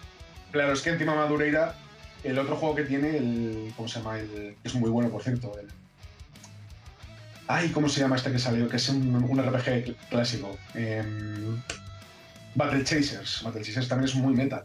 El, Sí, el, con- sí, el contexto. Mucho, además. se nota demasiado. Sí. En los personajes, en todo. De hecho, recuerda bastante a lo que es la revista Heavy Metal, ¿no? Con esas ilustraciones y demás. Tiene mucho ese rollo ese juego. Cierto que, claro, estuvo esta, esa revista de, bueno, durante los 80, si no me equivoco, bastante. Y de antes, antes de los 80, pero sí, yo creo que los 80 fue el, el boom. Yo tengo todos los números por ahí hasta el 2000 en PDF. Los tengo, me los descargué. Porque, no sé, me, me gusta, me gusta bastante el, el rollito de... Me gusta mucho la fantasía clásica de esa época. Mucho además. más, igual era como un poco under entre, con, respecto a lo, lo otro que se consumía. Y más oscuro todo. No sé, tenía un toque. Ahora está todo más infantilizado, ¿no? Es lo que, por ejemplo, como, como pu- puede pasar con las películas de Marvel, por ejemplo, ¿no? Pero ahí es, no sé, era, era todo mucho más. Más oscuro, más crudo, más, más irreverente incluso, ¿no? Entonces, en ese sentido, pues. Echo mucho de menos todo eso. Mira, curiosamente la revista tuvo un juego Sí, O sea, sí, sí, sí. basado, basado en, la- en las películas. en realidad. Eh, sí, sobre todo en, en el famoso corto de, de la niña esta que va, que es bueno, niña que se convierte en una valquiria, va, va montada en un, en un, ¿cómo se llama? En un dinosaurio de estos que vuelan, un... No me acuerdo cómo se llaman ahora, los... ¿Cómo se llaman los dinosaurios estos que vuelan? Los... Wyvern, ¿no? um, no sé. Ah, Pterodáctilo. Pterodáctilo, eso, no me salía el No, nombre. yo estaba pensando en estos dragones. Bueno, sí, es que es como un poco como un Wyvern en este caso. Pero sí. Mira, otra saga que también se podía. Se podría. eh, también, ¿no? En este caso sería eh, Última, los juegos de Última. Claro. igual La saga Última también es muy heavy de, los, de, de esa época. y tiene igual muchas como referencias religiosas. Mu- Muchísimas. El tema de, de- el avatar. Sí. Que bueno, que el Elder Scrolls pues, vendrá a ser un poquito lo mismo, muy similar. Claro, como una evolución un poco de eso. Y claro, y ya ligando y mencionaste Skyrim, no sé cómo no se me ocurrió. Prácticamente cualquier juego basado en Dungeons and Dragons. Bueno, es que hay exactamente. Igual el rol eh, creció de manera paralela eh, a, los videojuegos y, la- y el metal. Yo, bueno, Baldur's Gate, bueno, y eso que Baldur's Gate ya es un juego, entre comillas, de los modernos de Dragones y Mazmorras, porque hay anteriores, ¿no? Como el famoso Eye of the Beholder. Pero Baldur's Gate fue un juego que gustaba mucho a los heavies, también me acuerdo, en, en- en mi época. Muchísimo. Es más, cuando, cuando jugaba yo al Baldur's Gate es cuando es- empecé a escuchar metal. Justo, justo en ese momento. Justo cuando salió el Baldur's Gate y empecé a jugarlo es cuando, es cuando empecé yo con el, con el metal. Todo bien conectado. Sí. Yo el primero que jugué fue el de Game Boy Advance. el Eye of the Beholder, si no me equivoco, ¿no? El- creo, creo que era un port de los millones de ports que de ese juego. Sí, y de ahí probé el de GameCube, que era un cooperativo. Sí, sí, sí, sí. Luego, eh, estamos hablando de Dungeons and Dragons. Eh, Evidentemente, los juegos del Señor de los Anillos también son, en, en este caso, los juegos de Sombras de Guerra, Sombras de Mordor también son muy metal en este caso. Sí, porque tienen ese toque más eh, oscuro. Bueno, la cinematografía que construyó igual Peter Jackson Sí, exactamente, claro, es que son, es le la- dio el toque distinto igual a lo que es el Señor de los Anillos. Hombre, es que, es que la- el, el universo cinematográfico de Peter Jackson es metal, totalmente también. Sí, sí. Y claro, tú antes veías algún juego del Señor de los Anillos y era como bien de otro corte. O bueno, eh, todavía en esa época la adaptación de The Hobbit de, Sí, salió como la generación de PlayStation 2. Ujú, sí, sí. Bien infantil en, en la estética. Bueno, es- no deja de ser un, un libro muy infantil. Otra cosa es que la, la trilogía esta que me parece un horror, personalmente, así como El Señor de los Anillos me parece fantástica, la trilogía cinematográfica, El Hobbit me parece lo peor, sinceramente. O sea, Que un libro tan corto no lo puedes hacer tan corto, un, tan corto y un libro infantil también. O sea, que es un libro de... Sí, sí, no es, no es tan como las pelis. Pero sí, vamos, todo esto, toda esta fantasía épica, yo creo que toda esta fantasía épica de los videojuegos eh, es imposible eh, separarla de- del, heavy metal. Luego tenemos, fíjate, la, banda que hizo Nobuo Ematsu de Black Mages, ¿no? que era esta banda de heavy, rock, o sea, heavy- metal progresivo, vamos a decir power, power progresivo, que eran temas de, de Final- los 10 primeros Final Fantasy en este caso. O sea, sacó tres discos maravillosos en los que mm, era un, pues un grupo de, de eso, de, heavy power, eh, y en las filas con compositores de, de Squaresoft, o sea, de Square Enix. Era un, algo bien curioso. Está muy es bien. interesante lo que se puede hacer con la música de videojuegos en ese sentido. O sea, hay infinidad de covers de metal de videojuegos que le dan un, carisma y un tono distinto a temas clásicos. Bueno, Sí. en este programa ya van a estar escuchando varios de fondo. bueno, yo creo que ya eh, vamos llegando al cierre de, de esta parte del programa. Sí, Y, por supuesto, Yonako eligió un tema para este momento, que es Ujú. del contra Shattered Soldier, sí. y el tema es Venus. Y así suena.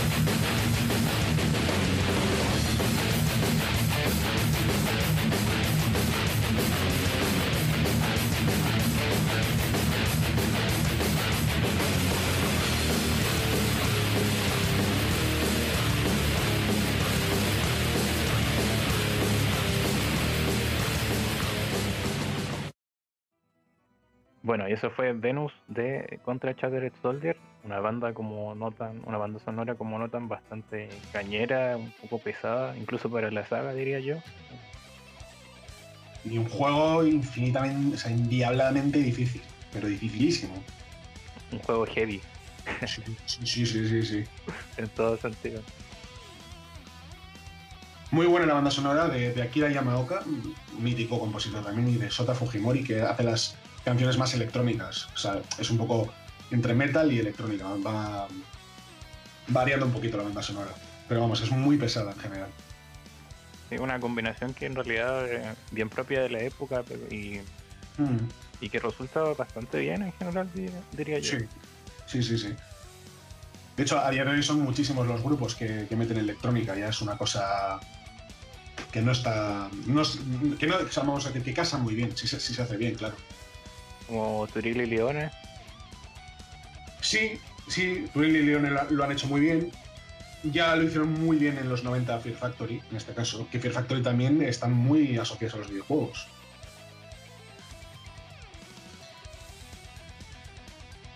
Bueno, vamos con esa ronda clásica de, preguntas con las que cierro el programa.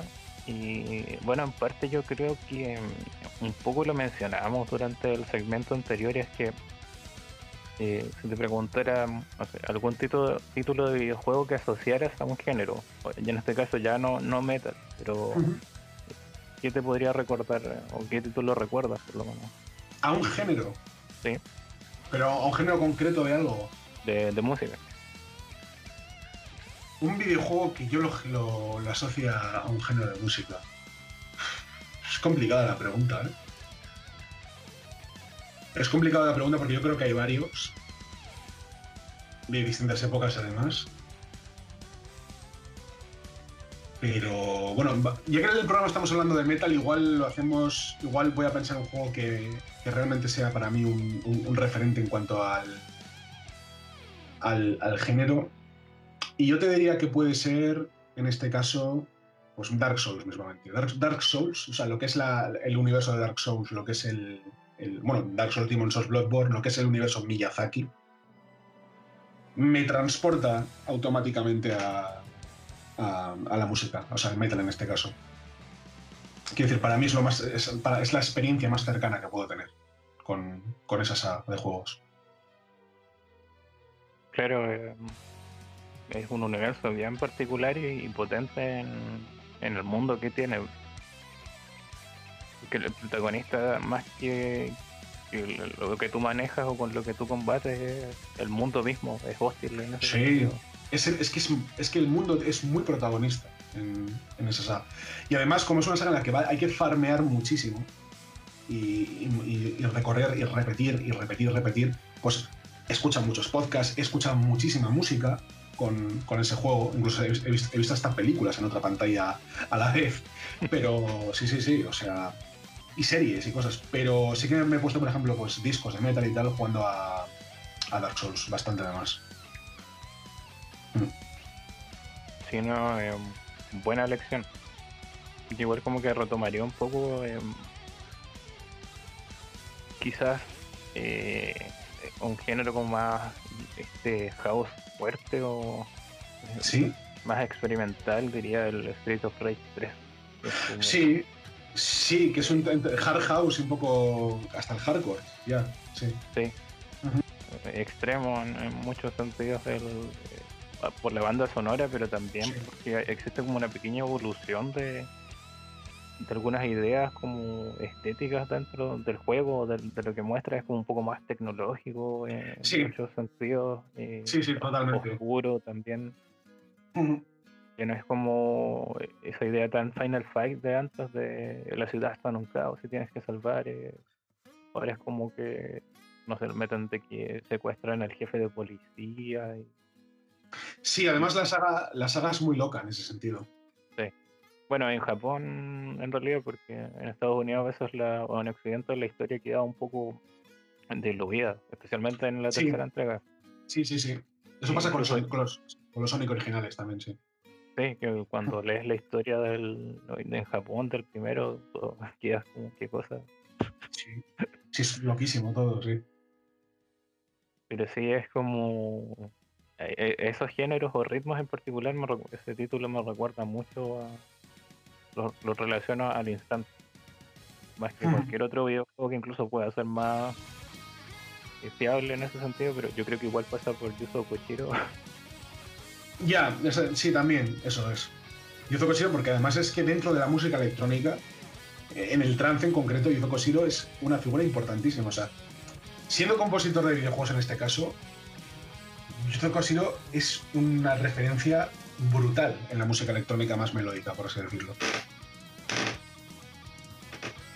No, se nota. Eh, mm. Me impresionó ver que dio un concierto en París con.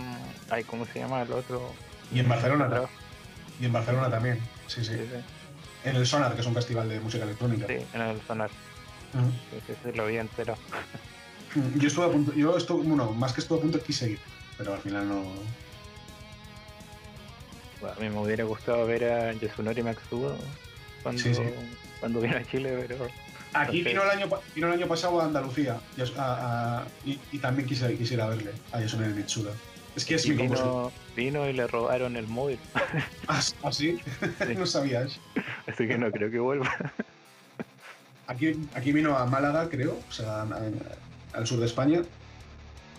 Pero me, enteré, creo, como que me enteré tarde, algo así. Pero si no, yo creo que hubiese hecho algo por ir, ¿eh? porque a mí eso no me, me, me flipa. Sí, no, a mí igual, bueno, creo no. Creo no. Bueno, pero no, sobre todo, más Cross en mi caso, que me gusta más como siempre digo, pero es que tiene, vamos, sin es que tiene unas bandas, es que tiene una música, vamos, impresionante. Sí, no, sin duda, yo, como sabes, no he jugado, o sea, el puro comienzo de, de Cross. he estado escuchando algunos temas de la banda sonora, igual la eh, Star Gear o Star Stealing. es increíble, es increíble la banda. Y encuentro una versión en jazz que es como medio bossa. Sí, porque uno, al fin y al cabo también Jason Mitchell mete muchísimo jazz. Es como una especie de rock progresivo, jazz, música étnica, folclórica de incluso de la India, ¿no? hace muchos, hace muchas, muchas músicas. completo. Sí. Y eso le viene súper bien a un RPG porque generalmente mm, al recorrer el mapa mundi Sí. que recorres como un mundo ficticio, pero que eh, requiere variedad, al fin y al cabo. Es que Chrono Cross es, es un RPG tan atípico, ¿no? En, en su estética, en todo, en la parte artística, es tan. Es que encima es como tropical, o sea, es una cosa muy rara, pero, un tro- pero tropical extraño, o sea, Como polinésico me había contado. como polinésico, pero, pero, pero muy marciano, no sé, como, como en otro planeta, es una cosa muy, muy loca, lo de, lo de Chrono Cross. Mm. Claro, Como bien de otra dimensión. Bueno, ya En realidad- en el juego. En realidad es un archipiélago que está en el, en el mapa de Chrono Trigger, es un archipiélago que está en el sur. Lo que pasa es que en el mapa de Chrono no aparece, pero, en el, pero se supone que, es, que está ahí. Son una parte en el mapa de Chrono Trigger que no ves es el archipiélago de Chrono Cross. Sí, yo, bueno, yo antes, hace tiempo había leído algo así como eh, es una islita pequeña que se ve en Chrono Trigger, y en realidad es tan grande como se ve en Cross, una cosa. Sí, sí, eso es, algo así. O sea, en Chrono Trigger la ves de forma, pues como un cacho más del mapa, por así decirlo.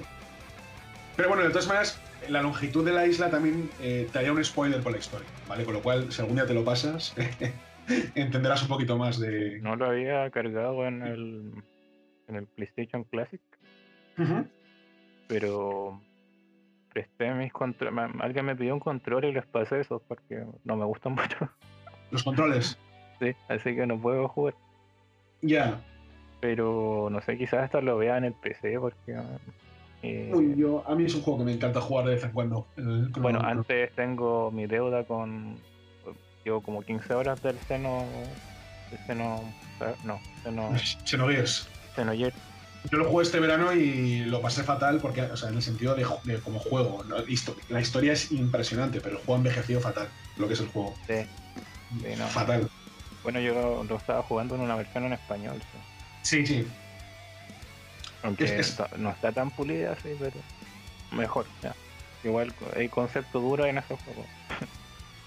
No, a ver, la historia, la historia es increíble. Pero increíble. O sea, de hecho, me parece que es uno de los juegos con mejor historia que tiene, pero creo que han- como juego ha envejecido fatal. El, el, el, el Xenogears. Digo que lo, lo pasé mal, ¿eh? Jugándolo, pero se me metió en la cabeza que me lo quería pasar en castellano. Con el, con el fan translate que hicieron. Sí, no, yo creo que vale la pena al fin y al cabo. Sí. Hombre, yo creo que es un juego que si te gusta el género hay que jugar. Bueno, O por- no me gusta o- el género. O al, men- ya, o al menos verte una película, porque hay gente que en YouTube monta películas muy bien hechas de, Sí. de juegos. con temas de videojuegos. Para, para gente que no, no quiere tanto gastar tiempo hecho, jugando Andrei- se lo dije, dije, dije, no te lo juegues, mírate una peli. Entonces, pues cuando no tenía tiempo y tal, porque es que a día de hoy es, es un juego duro de jugar, ¿eh? O sea, Sí, bueno, yo mira, sí, me, me puedo acomodar a los Dragon Quest clásicos. sí, pero porque son muy sencillitos, ¿sabes? En, en cuanto a... Sí, son duros, duros sí, eh, ásperos en, en- Claro, es básico la jugabilidad en el sentido de que eh, por algo son como las bases del género en Japón. Claro. Atacar, equipar, magia. Nada, es muy, muy sencillo, pero, pero es que Xenogears es... Como es tan... ex- es muy experimental para la época, demasiado. Eh, lo de los combos, que ya ni me acuerdo, así que probablemente muera harto. Uh, después, Sí. a- encima de los mechas, igual es como distinto. Es un juego que si lo juegas en su época, pues yo lo jugué en su época, porque de hecho me lo, bueno, en su época, a ver, igual un par de años después así, porque lo conseguí en, en- en pirata en, en- NTFS americano, con- junto a Chrono Cross y, Legend of- eh, y eso es, y Legend of Mana, los tres.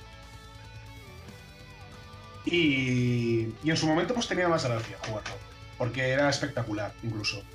Pero a día de hoy, a día de hoy es, muy duro. De hecho, no estaría nada mal que Square se planteasen hacer un, remake, pero toca unos temas tan, tan sensibles como incluso está la prostitución infantil en el juego, ¿vale?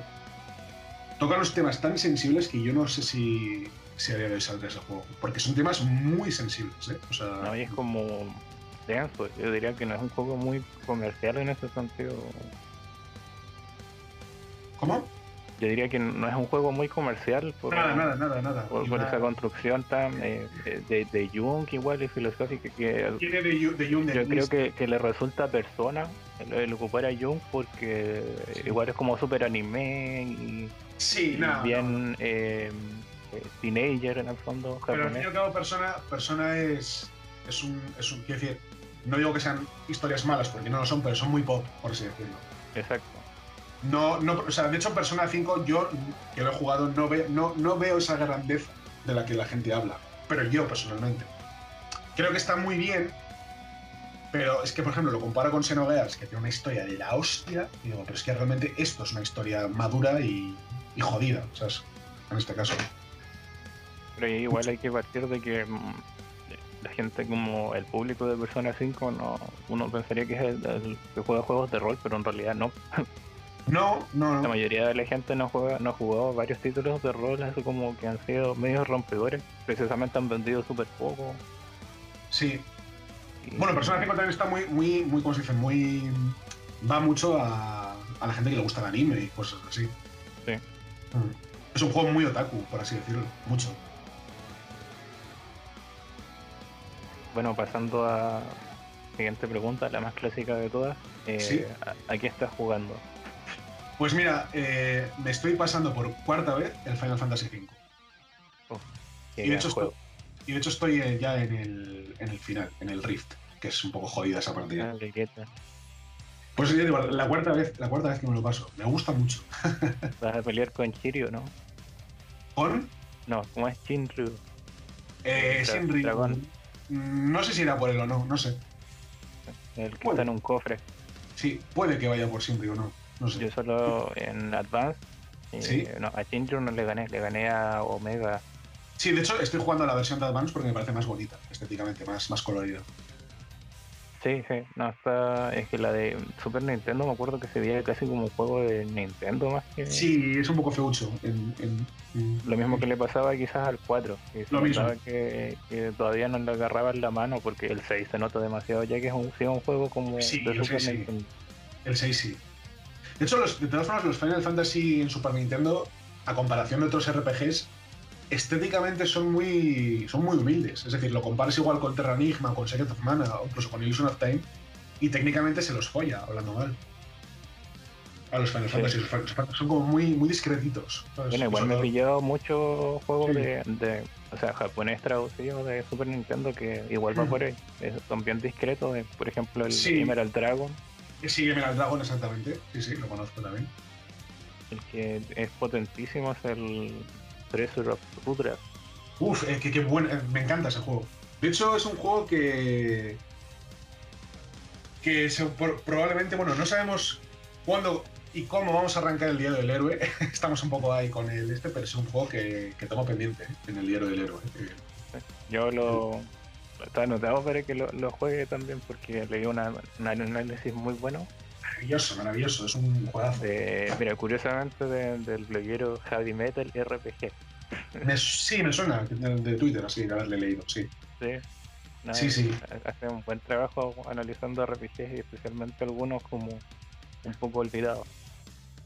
Sí, pues es, jo, es un juego de estos. Pues es un juego potente, además de Square, ¿eh? Es un juego. O sea. Muy, muy bueno. O sea, ya te digo yo, recomendadísimo. Además, tenéis un parche en español también. Eh, ahora mismo. No, yo había quedado en el inglés, así que con más ganas lo, lo juego. Claro que dura 70 horas y son tres historias distintas. Es largo, es largo. Mm. Pero la, la historia y todo es muy. Es una, es una pasada. ¿Y algo más que estés jugando? ¿O Eh, no, eres mono no? No, porque ahora mismo eh, he empezado el segundo año de psicología, que estoy en la carrera, con lo cual. Y, y tengo algunas cositas en primero, bueno, con el tema del COVID y tal. Mm. Se, se complicó la cosa, así que estoy un poquito eh, hasta arriba. Pero bueno, eh, tampoco. No sé. Llevo una época en la que estoy jugando muy poquito a, la- a- a videojuegos. ¿eh? Sí, Desde- eso recordaba. Incluso pensé que no me ibas a decir nada en un momento. No, eh, no sé, es decir, fue pasarme el, el Just Cause 3, me acuerdo, antes de verano y, Sí. y me- me- sí. Pero porque en la, en la cuarentena jugué muchísimo, jugué muchísimo a, a videojuegos. Me, me No, pasé, Me imagino. A mí. Me- es que me, me- pasé, fíjate, seguidos, ¿eh? El Dragon Quest 11, que es larguísimo, Ciento- y el- 100 lo que horas es aprox, me dijiste. más, son 120, sí. Y luego el Final Fantasy VII Remake, o sea, en, el mismo momento. Y el Dead Stranding, o sea, todos a, a la vez, ¿vale? Y dije, no puedo más. o sea, no puedo más con, con los videojuegos. Y Just Cause 3 fue como un poco de, en plan de... Sí que probó, por ejemplo, lo que está probando todo el mundo, que es el Genshin Impact, fam- famoso, que me parece, pereci- me parece precioso el, el- el mundo, pero el juego, el juego en sí me parece un poco sosete, lo que es el juego, ¿vale? Y- aunque tiene un sistema de batalla muy chulo, pero está claro que es un juego muy pay to, to, to fan. Digo tu fan porque el juego te lo puedes pasar, lo que es la campaña, sin pagar, pero para divertirte bien tienes que pagar, yo creo, en ese juego. Sí, no sé, veo gente que sufre por no por las cajitas, no sé, o los A ver, algo, algo eso- me mencionaron. ¿Sabes qué pasa? Que yo, a mí me la suda completamente lo de comprar ese juego porque los diseños me parecen horrorosos los personajes.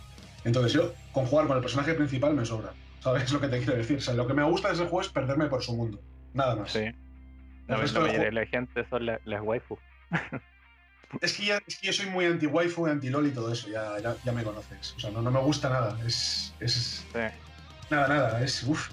Es, Por eso encuentro es- un poco raro que, que, que jugaras al título. Pero claro, por Pero- la parte artística te. por el, por el mundo, porque me gusta mucho, porque yo soy una persona muy... es- me, me enca- o sea, me encanta eh, dar paseos por la naturaleza, ¿vale? Eso me encanta, o sea, me encanta la naturaleza. Entonces, cuando un juego es muy bonito y tiene un, un mundo tan bonito, pues perderme en ese mundo me gusta.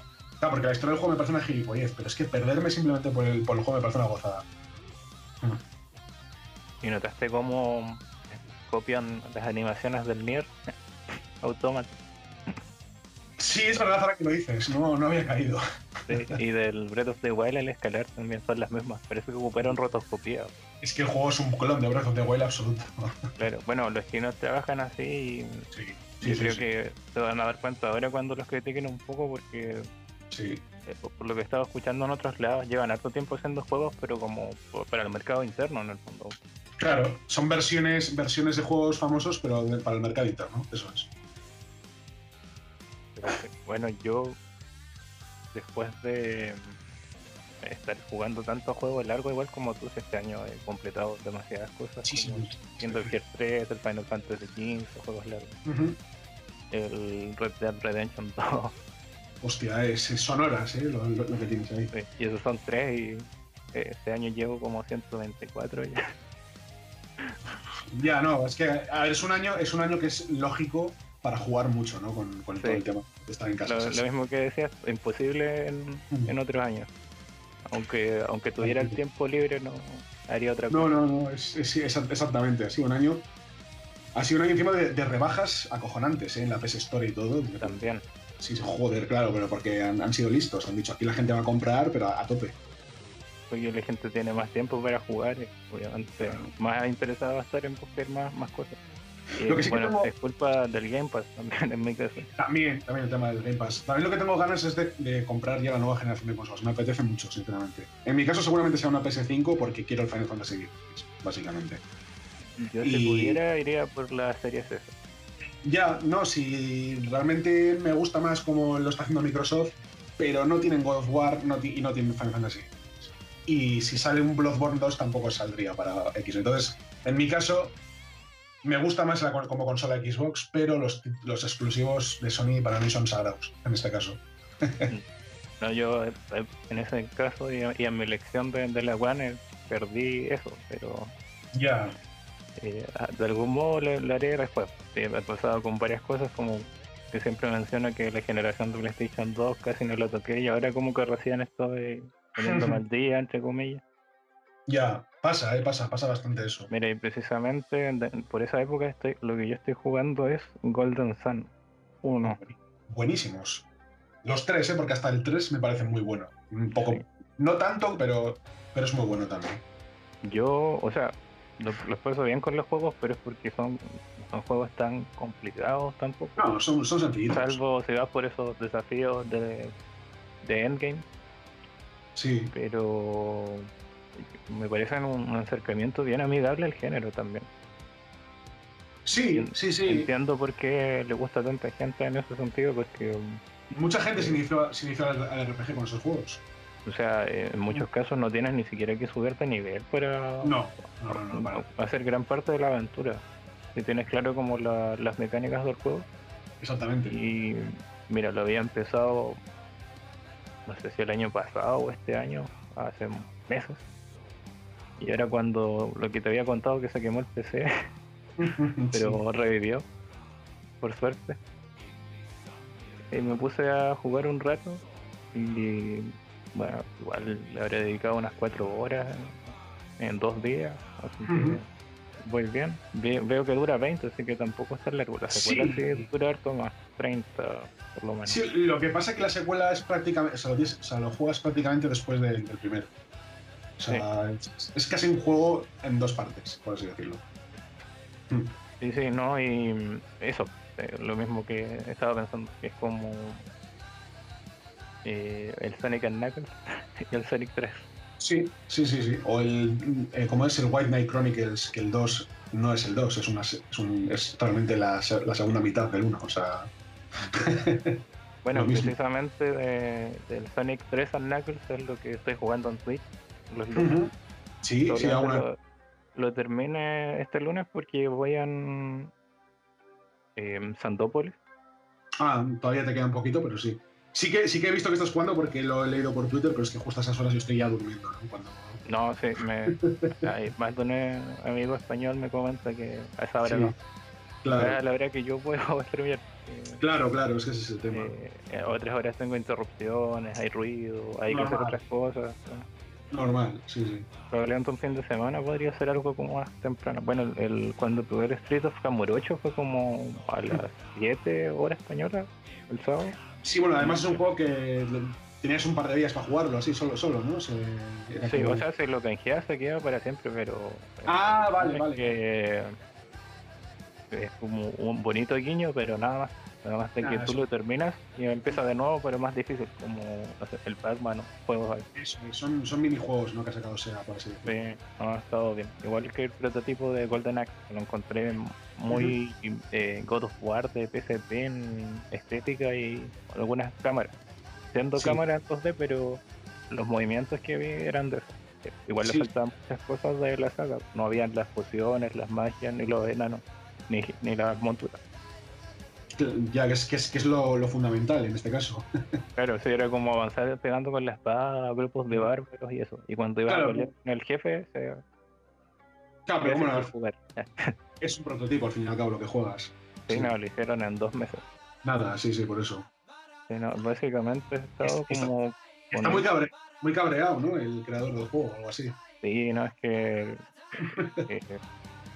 creo que ni, ni salen los créditos tampoco de ya ves trabajo Y, desean esta versión cutre, así como insultando el trabajo de tipo que dijo que no durmió como en dos semanas porque le dieron dos semanas para presentar algo funcional. Así que yo, igual me, me, enojaría en, esas circunstancias, pero bueno, Sega igual es un poco rara a veces con esas cosas. Joder, Sega, Sega a veces son bastante cabrones, por así decirlo. Como cuando Temu les pidió la licencia de Shinobi para el Street of Rage 4 y les dijeron que no. Sí, sí, no, no, totalmente. Yo siempre pongo el caso, de, el ejemplo de Sonic 2006, que eso fue una vergüenza, pero bueno, se dice, se dice que fue más culpa de Microsoft que de Sega, pero me da igual, eso no se puede sacar así al, mercado. No, un mínimo de control de calidad. Pero, pero mínimo, porque eso no tiene nada de calidad. En sentido no, salió no, es como ET. No, no, es, que salió un juego roto. Es decir, es como si te, venden, si te venden el juego y el disco está partido. O sea, así, es Sonic 2006. Mm. Pero sí, más que nada eso. Bueno, ay, ahora que adquirí el... Bueno, dicen que no es tan bueno que el Steam World eh, Quest. Sí, sí, sí. No, Quest. Algo de Gilgamesh, no me acuerdo. Quest Yo sé que a Andrei le gustan mucho los Steam World estos igual me, me fascinan desde el, primero, primer y, el 2 me gustó más porque es más Metroidvania, como que eliminó el tiroso procedimental que tenía el primero. Y el Case es como jugar Worm, pero de a uno. Sí, algo, algo, así según mí. Se parece mucho y es bastante divertido. Así que lo tenía pendiente. Además me gusta como hay un tema de un alguien que, como un youtuber, pero lo que sería la versión británica de quizás de Epic Rat Battle of the History, Sí. Y, es el tema de Gilgamesh, tiene como el mismo toque de Epic Rap Battle, que quería escucharlo en el juego. Sí, sí. Pero más que nada eso, bueno, ahora que quizás eh, vaya por el Hades, eh, me lo están vendiendo hace rato. ¿Cuál? El Hades. Ah, sí, el Hades. Super Giant. Sí, parece majo. Lo que he visto tiene una, tiene una pinta interesante. Me recuerda un poco al Bastion y esos juegos. Sí, sí. Mm. Vamos como por ahí. Dicen que es como lo mejor que ha hecho el estudio. En parte porque con el Early Access pulieron como cualquier detalle eh, que era ruido. Porque el Fire como que le fue un poco peor que los otros títulos al ser tan experimental. Sí. Pero más o menos voy por ahí, estoy, como digo, más relajado después de tantos juegos grandes, porque este mes eh, terminé el Talos Principle al 100%. Me tomó 22 horas y unos dolores de cabeza inmensos y bueno, en noviembre pretendo ya jugar la, expansión DLC. Son 7 horas más de romperse la cabeza. Pero bueno, este programa no tenemos eh, comentarios. Obviamente siempre los invito a dejar en iVoox o de manera interna en Twitter. Claro, hombre, ahí, comentad. Y que estén escuchando este programa, eh, recuerden que estamos disponibles en iVoox, Spotify, eh, YouTube con un poco más de retraso, obviamente, porque la renderización en video toma más tiempo y mi PC tampoco es tan potente y también en otras plataformas como Anchor, Google Podcast y otras que en realidad no creo que nadie ocupe porque son un poco estadounidenses. Bueno, pero cuanto más, cuantas más plataformas mejor. Claro, en la variedad está el gusto. Totalmente. Yo de hecho solo subo en iVoox, pero me estoy planteando en, subir en más plataformas. Sí, yo igual por eso lo subo a YouTube, aunque mm. no, es que tenga como demasiadas escuchas, pero siempre hay un par. Eso te va a decir, por lo menos eso se valora. Totalmente, totalmente. Ha sido un gusto tenerte aquí, Jonako. No sé si quieres dedicar algunas palabras finales, hablar de nuevo de tus pocos proyectos. Pocos, pocos, bueno, pocos. O sea, son tres en este caso. Uno parado, que es el Día del Héroe, pero.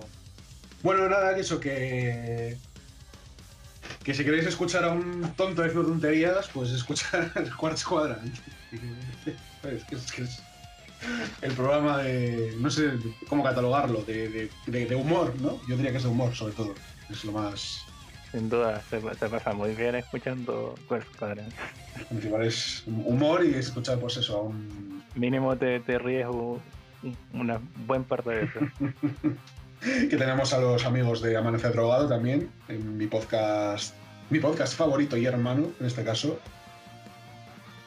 y bueno, y también de vez en cuando tú también estás aquí, estás, eres parte también ¿no? de Watch Squadron, de, los colaboradores, con lo cual, pues. Cuando se puede, ahí estoy. Exactamente, pues estamos ahí, estamos, ¿no? Eh, un poco ahí. La, endogamia, ¿no? Como digo yo, esto de, de la podcastfera, sí, sí. y eso, y eso es todo lo que todo lo que tengo que decir.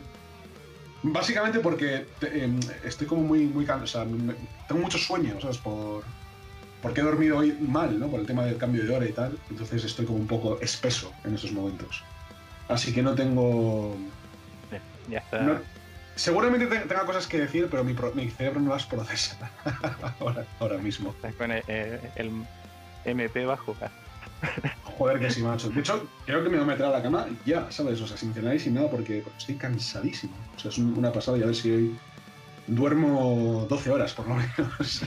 Ojalá. Pero Ojalá. Sí. Eh, como dije, un gusto haber tenido aquí. Lo, lo mismo, tío. Sí, sí. Eh, eh, siempre es un placer conversar contigo, aunque no seamos súper dispersos con los temas porque salen muchas cosas. Joder, que sí, sí. Pero igual es la gracia. Claro, hombre, sí, sí. Espero que hayan disfrutado de este programa, eh, como siempre, y el próximo programa ya va a cerrar esta primera temporada del podcast. Así que los invito igual a un programa bastante especial, porque va a haber más de una persona invitada. Ahí vamos a tener una pequeña sorpresa. Así que hasta luego.